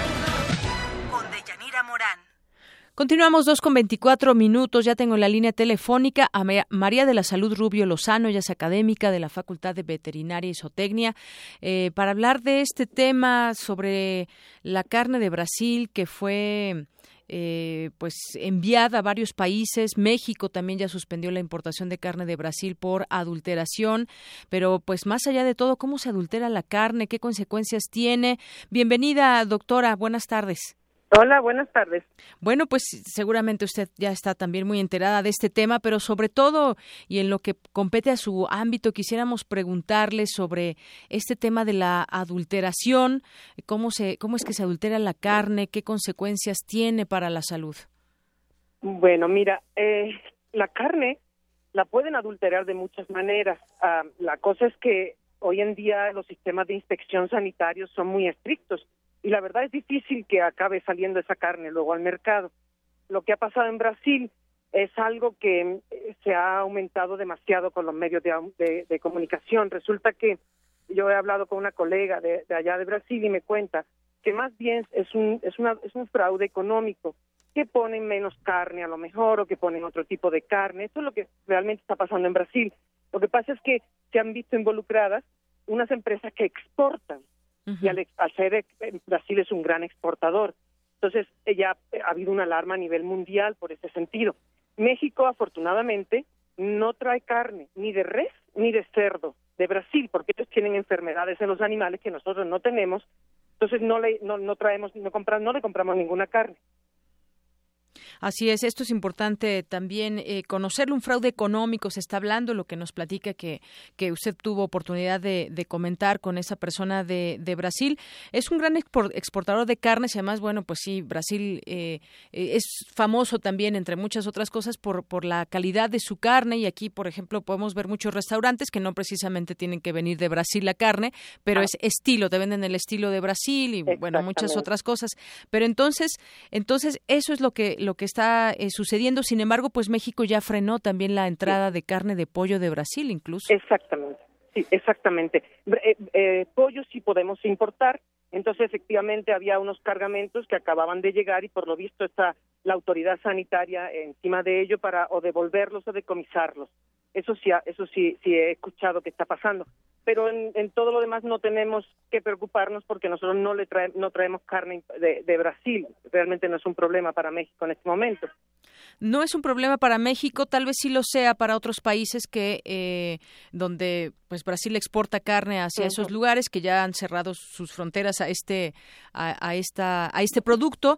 Y de qué manera si entramos un poco para conocer sobre este tema, doctora, cómo es que eh, explíquenos un poco esta labor que se hace para que realmente se dé fe de que la carne está en buen estado, de que ha tenido un buen tratamiento, porque bueno, pues eh, el mundo es consumidor de carne.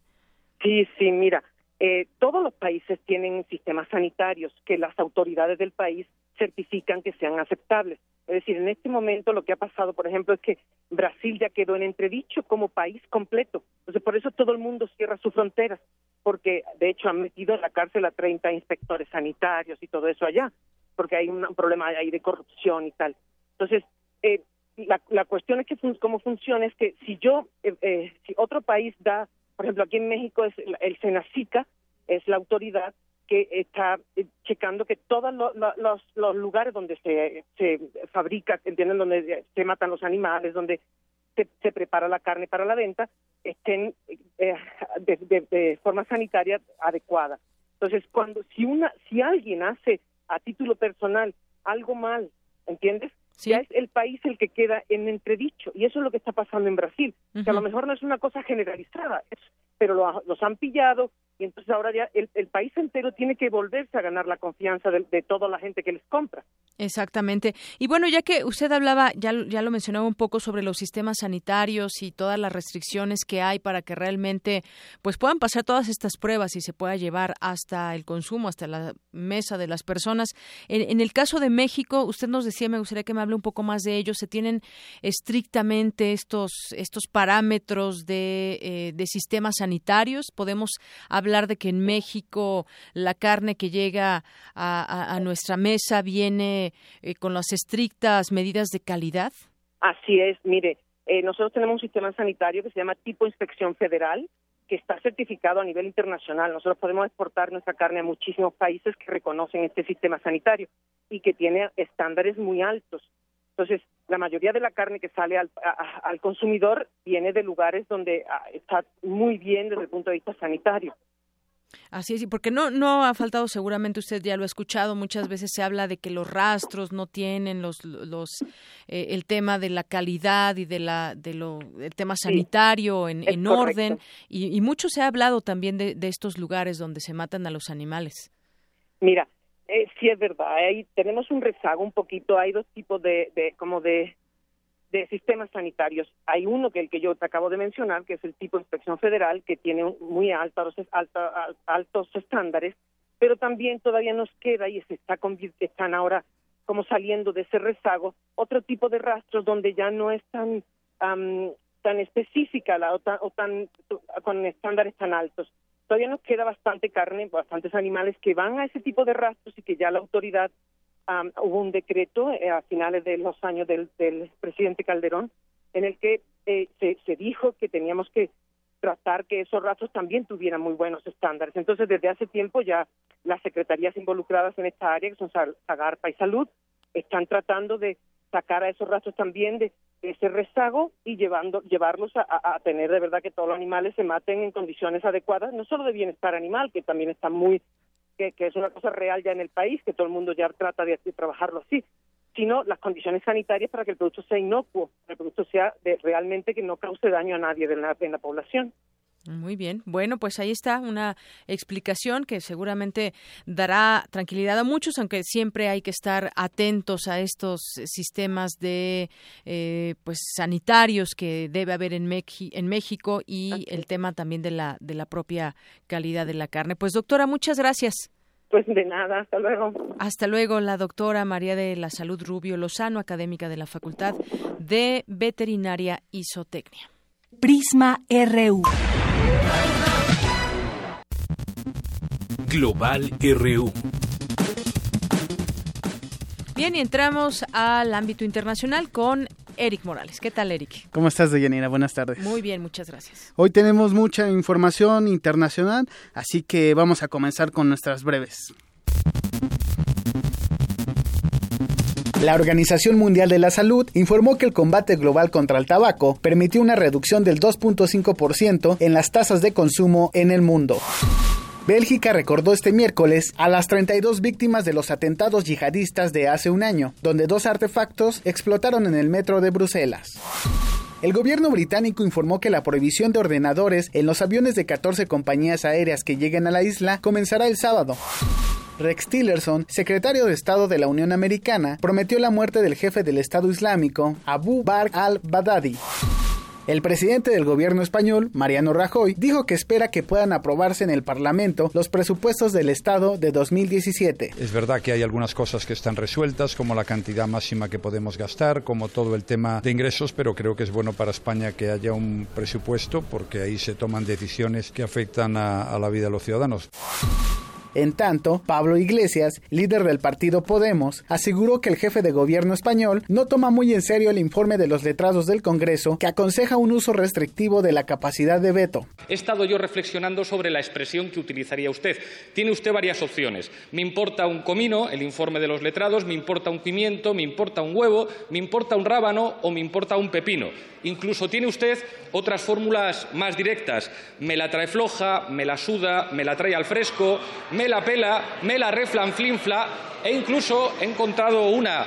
Si los señores de la bancada del Partido Popular, que acaban de insultar a un compañero mío, me permiten terminar, que creo que se adapta perfectamente a su estilo. Me la bufa. A usted el informe de los letrados se la bufa. La Corte Suprema de Chile condenó este miércoles a 33 exagentes de la dictadura de Augusto Pinochet por el secuestro y desaparición de cinco opositores en 1987. El exmandatario chileno Sebastián Piñera anunció su candidatura para gobernar de nuevo a su país en las próximas elecciones presidenciales. Brasil volvió a recortar la previsión de su crecimiento económico en 2017, pasó del 1 al 0.5%.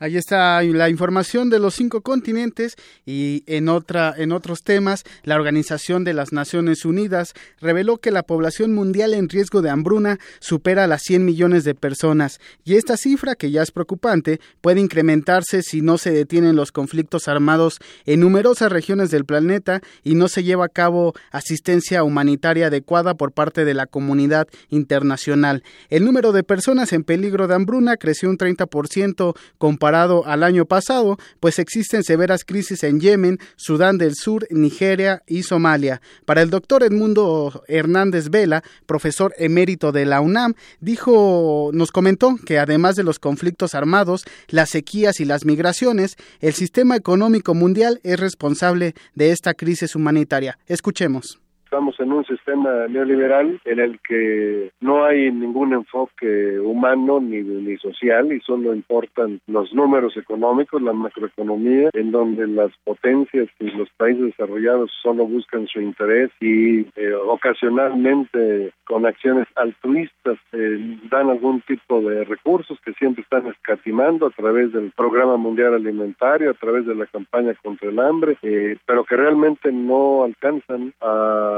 sustituir lo que el continente africano pues deja de percibir eh, por el esfuerzo y la gente, el trabajo de la, de la gente, por la explotación que se hace todavía en este sistema inicuo en el que pues, las personas realmente no, no importan prioritariamente.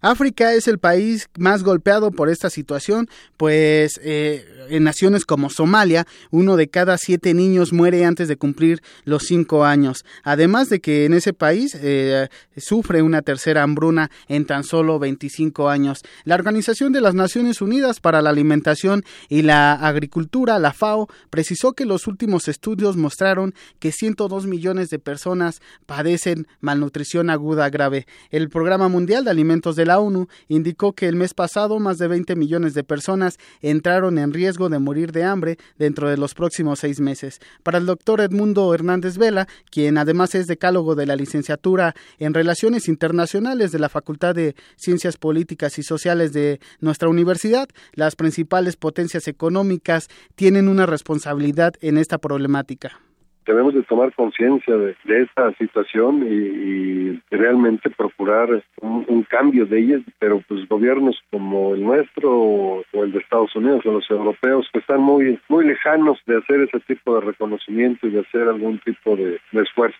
Si ni siquiera sus apoyos son suficientes en casos como el que está pasando ahora en Perú, donde ha habido una enorme cantidad de muertes por una catástrofe terrible, pues menos lo van a hacer a una escala mucho mayor a nivel continental, particularmente en África. Por último, el Fondo de las Naciones Unidas para la Infancia señaló que se espera que 185 mil niños presenten desnutrición aguda severa este 2017. Pues ahí está la información eh, en esta materia que, bueno, no es no es algo este nuevo para las Naciones Unidas. De hecho, Antonio Gutiérrez, quien es Guterres, quien es el secretario general de la Organización Internacional, pues ya ha dado cifras urgentes que se necesitan erradicar. Y bueno, en otra temática de Yanira, pues los hechos lamentables de este día allá en Londres, donde afuera del Parlamento británico se llevó a cabo un atentado, lo califican las autoridades locales como terroristas, donde un hombre atropelló numerosas personas eh, cerca de, del puente de Westminster. Y bueno pues eh, ahí murieron eh, bueno cuando ah, después de que atropella a estas personas además acuchilla a un policía y después es, esta persona es abatida por, por la policía local. Bueno la prensa británica reportó que que esta persona se llama Trevor Brooks, quien también es conocido como Abu Isadin, eh, es el terrorista del ataque. Cuatro personas muertas y 20 personas heridas. Y bueno, para hablarnos sobre esta, este hecho lamentable, tenemos en la línea telefónica al doctor Luis Antonio Huacuja, quien es coordinador del programa de estudios de la Comunidad Europea del Posgrado de la FES Acatlán. Buenas tardes, doctor, ¿cómo se encuentra? ¿Qué tal, Eric Deyanira? Buenas tardes, saludos al auditorio. Saludos, doctor. pues, A un año de los atentados de, Bruselas, ahora Londres es el, es el foco donde se lleva a cabo un nuevo, un nuevo golpe a la Unión Europea con este atentado por la mañana. Eh, sí, sí, muy lamentable, justamente por esta, bueno, no solo esta coincidencia con, eh, con los atentados eh, del, del año pasado en el aeropuerto y en una estación de metro en, en Bruselas, eh, y ahora, bueno, pues este, este ataque que la policía británica ha calificado como un ataque terrorista y que un poco es el modus operandi de lo que ya se vivió en Niza, ¿no? Este, este tema de, de un, eh, en este caso, una camioneta todoterreno que arrolla a varias personas y luego el, el, el conductor sale y, y acuchilla a un, a un policía, ¿no? Digamos, muy lamentable. Además, eh, en un momento muy muy particular para para Europa el, había sesión en el Parlamento la primera ministra británica Theresa May estaba adentro del recinto eh, y bueno pues esto ha, provocado las reacciones eh, de distintos líderes mundiales el propio Donald Trump el mandatario español el primer ministro italiano en fin eh, de, de, solidaridad y bueno y la preocupación que hay eh, por este tipo de acontecimientos que simbran Europa, que vuelven a ponerla en el centro del, eh, del debate y de la atención en cuanto a la seguridad. Y bueno, pues estas formas de, estos grupos, sobre todo eh, el grupo terrorista islámico Daesh, que pues tiene estas este modus operandi eh, que es difícilmente eh, eh, de advertir, ¿no? La, la, manera en que, que, propician estos ataques, aunque hasta el momento nadie se ha atribuido el, ataque, puede muy probablemente tratarse de, de alguno de esta naturaleza. Doctor, y además se da en un contexto pues difícil para el Reino Unido, donde está a una semana de activar eh, el inicio del Brexit para salir de la, de la Unión Europea. Exactamente, ¿no? Es, este momento muy muy emblemático, muy delicado, ¿no? Justamente también estaban en el discutiendo el tema de la salida de, eh, de Escocia del Reino Unido en el propio Parlamento y tuvieron que eh, por este acontecimiento suspender también la sesión, un momento delicado para la Unión Europea, por supuesto por el tema del Brexit, eh, una semana emblemático, emblemática donde hay una serie de celebraciones eh, con motivo del 60 aniversario de los Tratados de Roma, que tendría que ser un recordatorio de los orígenes del proyecto europeo y de a dónde tendrían que dirigirse, ¿no? Un recordatorio de unidad que este tipo de, de atentados, de, de, circunstancias, desgraciadamente también tendría que recordarle a la Unión Europea cuál es su misión y su misión es eh, preservar la paz y mantenerse unida. Oiga, doctor, una pregunta, bueno, pues, eh, o comentario. Es, es difícil terminar con los ataques terroristas eh, en el mundo. Quizás lo que queda es seguir abonando en temas de eh, los órganos de inteligencia, de los cuerpos de seguridad, de los gobiernos que, que son más amenazados y más golpeados por este tema y la pronta reacción, como en algunos casos que hemos visto, pero sin embargo parecería ser que el terrorismo, pues, es un tema que no, no va a acabar y entendiéndolo también en las lecturas de, los contextos internacionales que hay para cada eh, para cada país. ¿Cómo ve usted este pues este tema de que es difícil acabar con el terrorismo? Eh, eh, sí, por supuesto. También habría que asomarse a otro a otros derroteros. Yo creo que aquí hay que plantear también una estrategia de prevención y, y, no solo de prevención en materia de seguridad, establecer mayores controles, sino atacar las causas, ¿no? O sea, ¿quiénes son presa fácil de estos grupos terroristas como Daesh, un grupo terrorista que eh, pues recluta jóvenes desempleados, marginados, resentidos socialmente. Entonces, eh, habría que atacar también esas causas, ¿no? Eh, eh que, que, tal vez podrían evitar, eh, sobre todo, esta captura tan tan fácil por parte de, de, organizaciones criminales o grupos terroristas, ¿no? donde también si nos asomamos a los suburbios en Londres, en París, en Bruselas, pues hay, características también inequívocas de marginación, de exclusión social, ¿no? Entonces eh, habría que, poner el acento eh, más allá de la seguridad policial en otros temas como es el desarrollo y la educación y que también precisamente es lo que señalaba la canciller alemana Angela Merkel recientemente en su visita a la Casa Blanca, que una de las preocupaciones de la Unión Europea era precisamente el combate al terrorismo y a los grupos que son extremistas allá en Europa. Eh, sí, por supuesto, y también porque además es un tema muy delicado. Esto despierta con facilidad los eh, los sentimientos y las expresiones xenófobas, no, la islamofobia, etcétera.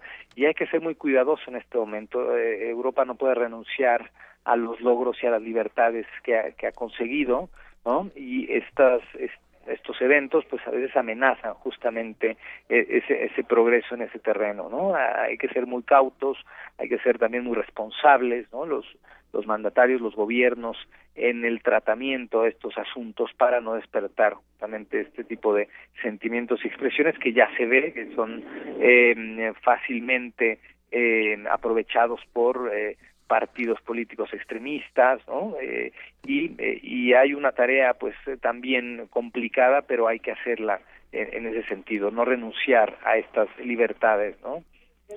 Así es, doctor. Bueno, pues le agradecemos mucho, mucho su tiempo y este análisis que nos compartió para Prisma RU de Radio UNAM. Eh, saludos, muchas gracias a ustedes. Muchas gracias. Fue el doctor Luis Antonio Huacuja, coordinador del programa de estudios de la Comunidad Europea del posgrado de la FESA Catlán. Y bueno, en otros temas, mi compañero Antonio Quijano se encuentra en el seminario México-Alemania y nos tiene un reporte. Adelante, Toño. ¿Qué tal, Eric? Buenas tardes a ti al público de Prisma RU. Las constituciones de México y Alemania de 1917 y de 1919 respectivamente cambiaron el constitucionalismo mundial al ser los primeros documentos que reconocieron los derechos sociales.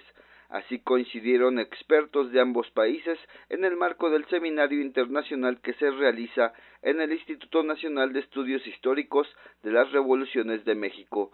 Durante la inauguración, el doctor Héctor Fix Fierro, investigador del Instituto de Investigaciones Jurídicas de la UNAM, destacó que los actos para celebrar el centenario de nuestra Constitución no habían tomado en cuenta la comparación con otras cartas magnas, como la promulgada en Weimar, Alemania, en 1919.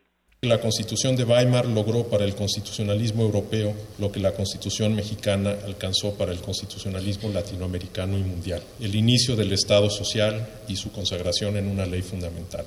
A pesar de las diferencias en historia y nivel de desarrollo en 1917, hay algunos otros puntos de contacto entre la Constitución de 1917 y la Constitución de Weimar. Se trata de constituciones que fueron producto de una revolución, en naciones que tenían relativamente poco de vivir bajo un régimen constitucional más o menos estable. Está además el tema del régimen federal y el problema constante del aseguramiento de la supremacía constitucional. Oportunidad, el doctor Gunther Mayhol, subdirector del Instituto Alemán de Asuntos Internacionales y Seguridad, mencionó los elementos comunes en ambos documentos.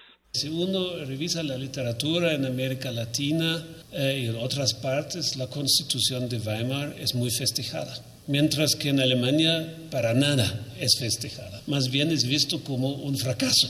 Y esta eh, situación de eh, una percepción bastante divergente se da en primer eh, término por la situación que la Constitución de Weimar no logró resolver la tensión entre parlamentarismo y presidencialismo para el doctor Pedro Salazar, director del Instituto de Investigaciones Jurídicas de la UNAM, a diferencia del texto alemán, nuestra Carta Magna sí tuvo viabilidad. Se apuesta por un poder ejecutivo fuerte, por un poder ejecutivo que tuviera capacidad de mando, que tuviera capacidad de gobierno. Y creo que visto a 100 años de distancia y con todas las críticas que algunos le hacemos al presidencialismo, fue una de las causas que le dio viabilidad al documento constitucional. Y hay que reconocerlo eso solo se puede decir cuando uno hace un juicio en retrospectiva histórica, porque sabemos que al menos en esa dimensión que fue la de la organización del poder y la gestión de la administración de la cosa pública, los instrumentos constitucionales no fallaron.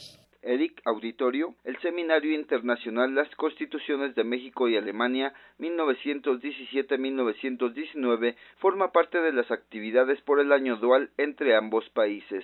Hasta aquí mi reporte. Buenas tardes. Muchas gracias, Antonio Quijano.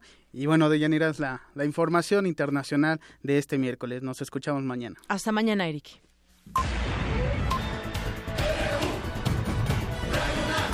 Prisma RU.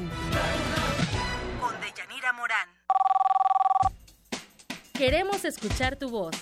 Nuestro teléfono en cabina es 55 36 43 39. Arte y cultura.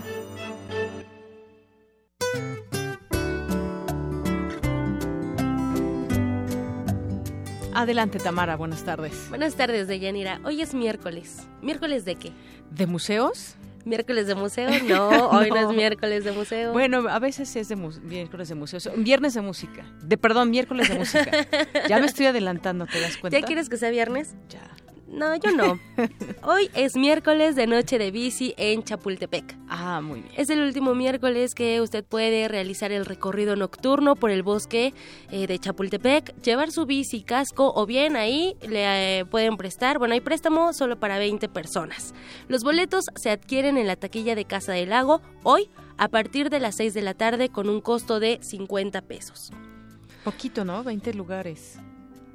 Bueno, el préstamo solo es para 20 personas, pero... Puedes llevar tu, tu bicicleta. Sí, van más personas y tú llevas tu bicicleta, entonces puedes realizar el recorrido. Ya lo hemos comentado también en algunas eh, otras emisiones que es interesante, ¿no? Viajar, eh, bueno, primero andar en bici y luego por ese recinto tan bonito que es el bosque de Chapultepec. Así es, es un gran escenario para, para pedalear. Así es, ahí mismo de Yanira, mañana se inaugura Mexibility, estamos en la ciudad, no podemos salir de ella, en la sala 5. Esta muestra está articulada a partir de las siete temáticas tratadas en las intervenciones que se realizaron desde el mes de mayo del 2016 hasta este mes de marzo como parte del año dual México-Alemania. En esta muestra podremos ver la historia de la movilidad desde diversos ámbitos eh, como el económico, el ecológico, lo social y en los paisajes urbanos. En torno a esta exposición también se realizarán actividades paralelas. El sábado 25 de marzo, eh, Diane Davis, catedrática de la Universidad de Harvard y también es investigadora estadounidense en sociología y urbanismo, y el investigador y programador Pablo Somonte participarán en la primera mesa redonda Movilización, Delincuencia y Seguridad también mañana, 23 de marzo, pero en la sala 4 se inaugura Tlaxotlali, Alternancia de Ciclos, Agricultura y Producción de Alimentos, una muestra colectiva que da seguimiento al énfasis que Casa del Lago ha puesto en temas vinculados a la producción y consumo de alimentos. Ahí tenemos ya dos opciones para acudir a Casa del Lago, Muy bien. No son opciones, son pretextos para ir y visitar este recinto que a mí me gusta muchísimo. Perfecto. Les deseo una excelente tarde y nos escuchamos el día de mañana. Hasta mañana, Tamara.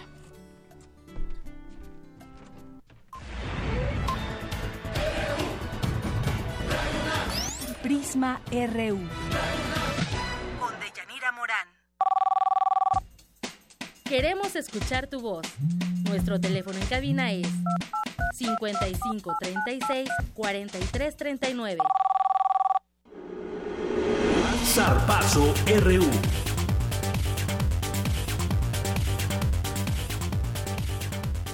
Adelante, Zarpazo. Er, eh, adelante, Isaí Morales. Isaí quedaste con del el. Zarpazo. Bueno, empezamos porque la selección mexicana continúa su preparación para enfrentar este viernes a Costa Rica en el hexagonal rumbo al Mundial de Rusia 2018. Oribe Peralta indicó que el plantel únicamente está eh, pensando en, la- en cosechar la mayoría de cantidad de puntos posibles y no piensan tanto en que México sea el gigante de la CONCACAF. Escuchemos lo que dijo el delantero del América. A mí en lo personal no me importa si somos el gigante o no. Lo importante aquí es, es calificar al, al Mundial y hacerlo de la mejor forma, eh, consiguiendo los, la mayor cantidad de puntos posibles. Entonces eh, lo haremos eh, primero, hacer valer la condición de local y después ir a buscar eh, los tres puntos en visita, que el objetivo está claro y se puede conseguir. Y bueno, recordemos que ya casi 16 años pasaron para que se diera el famoso Aztecaso, donde los ticos vencieron a la selección mexicana dos goles a uno. Y Keylor Navas, el portero de la selección costarricense, confía en que pueden repetir la hazaña este viernes. Escuchemos. Contento, feliz de estar en el país, de estar con la selección. Yo creo que siempre es algo que nos motiva bastante y venimos a darlo todo como siempre. Eh, bueno, esperemos que sí, estamos jugando bien, nos sentimos con confianza, tenemos un gran rival que tenemos que respetar y bueno, hay que ir a hacer nuestro juego, a tratar de dar lo mejor e intentar ganar. Y pasando a otra información, Estados Unidos clasificó a su primera final del Clásico Mundial de Béisbol tras imponerse 2-1 a Japón, por lo que este miércoles, o sea, hoy en la noche, disputarán el título ante su, eh, disputará el título ante su similar de Puerto Rico, quien sale como favorito para ganar la cuarta edición de la competencia al llegar invicto a la final. Recordemos que en 2013 Costa- eh, Puerto Rico ya había llegado a la final contra República Dominicana, sin embargo, la perdió. Entonces, eh, los puertorriquenses van por, por la final este miércoles. Y de Yanira hasta aquí la información deportiva. Hasta mañana, Isaí Morales. Mañana nos escuchamos. Bueno, pues ya casi nos vamos, ya casi nos vamos, pero tenemos información que va surgiendo en estos momentos y pues se va a poner bueno este tema de la Constitución de la Ciudad de México porque ya la Corte admite analizar la impugnación a la Constitución, este caso que fue turnado al ministro Javier Laines, quien aceptó las pruebas ofrecidas por la Cámara de Senadores y acepta tener como demandada a la Asamblea Legislativa y al jefe de gobierno Miguel Ángel Mancera. Ya responde el jefe de gobierno y dice que van a salir bien librados de impugnaciones con respecto al tema de la Constitución. El hecho es que se tiene que revisar paso a paso y pues todo- todos tendrán que, que estar tranquilos en ese tema porque pues ya una vez aprobada, una vez eh, con todos los elementos que faltan para que se pueda ya entrar en vigor, pues ya ah, ya no se podrán hacer esas esas modificaciones, sino con el pasar de los años, como se ha hecho con, con la Constitución Federal.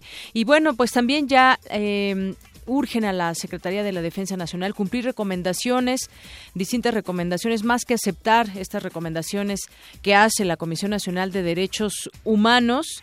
El ejército debe cumplirlas, es lo que demanda el Ombudsman Nacional Luis Raúl González Pérez, le decíamos por estas declaraciones de la Secretaría de la Defensa Nacional, que rechazó los señalamientos, acusaciones de actores de la sociedad al considerar que es falso que integrantes de las Fuerzas Armadas violen indistintamente los derechos humanos. En este aspecto habló el director eh, de la Sedena, director de Derechos Humanos, José Carlos Beltrán, y señala, sin dar nombres, que quien ha hecho públicas las acusaciones a través de medios de comunicación genera una percepción equivocada de la realidad. Dijo que se ha especulado sobre la responsabilidad de miembros del Ejército y Fuerza Aérea mexicanos. Y bueno, pues eh, también este general dijo que el Ejército ha dado muestras de tolerancia y prudencia ante las agresiones físicas, pero también ante las injurias y ofensas provocadoras. Están en un discurso fuerte en este sentido. Sin embargo, pues, eh, por ejemplo, la propia Comisión Nacional de Derechos Humanos llama a que cumplan las recomendaciones que se les han hecho en varios casos, no solamente en uno, en varios casos que ya se van sumando, porque no acatan esas recomendaciones, según las investigaciones propias que hace la Comisión Nacional de Derechos Humanos. Esto ya se está publicando en los distintos medios de comunicación, eh, esta petición de la Comisión Nacional para que las Fuerzas Armadas cumplan con las recomendaciones. Bueno, pues esto es parte de lo que hoy podemos tener en la información. Ya casi nos vamos y hoy es un buen día para salir con música. ¿Con qué nos vamos a despedir, Rodrigo? con también con Aguas de Marzo para que pues se quede el auditorio escuchando esta, esta canción que nos recomendaron nuestros compañeros Cristina Godínez y Jorge Díaz y que pues bueno y aquí les presentamos esta canción ya para despedirnos. Yo soy de Yanira Morán, en nombre de todo este gran equipo. Gracias por escucharnos. Mañana sintonícenos en punto de la una de la tarde con más información aquí en Prisma RU.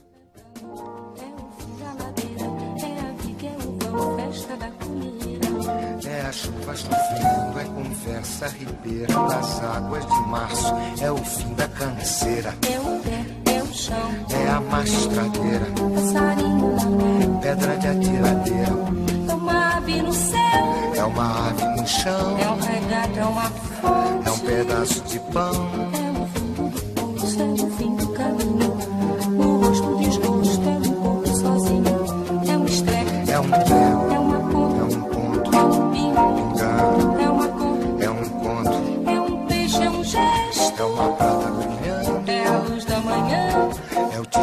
chegando, é a é o o fim da bocada, é a garrafa de cana, o estilhaço na estrada, é o projeto da casa, é o corpo na cama, é o carro enguiçado, é a lama, é a lama, é um passo, é uma ponte, é um sapo, é uma rã, é um resto de mato, na luz da manhã, são as águas de março fechando o verão, é a promessa de vida no teu coração.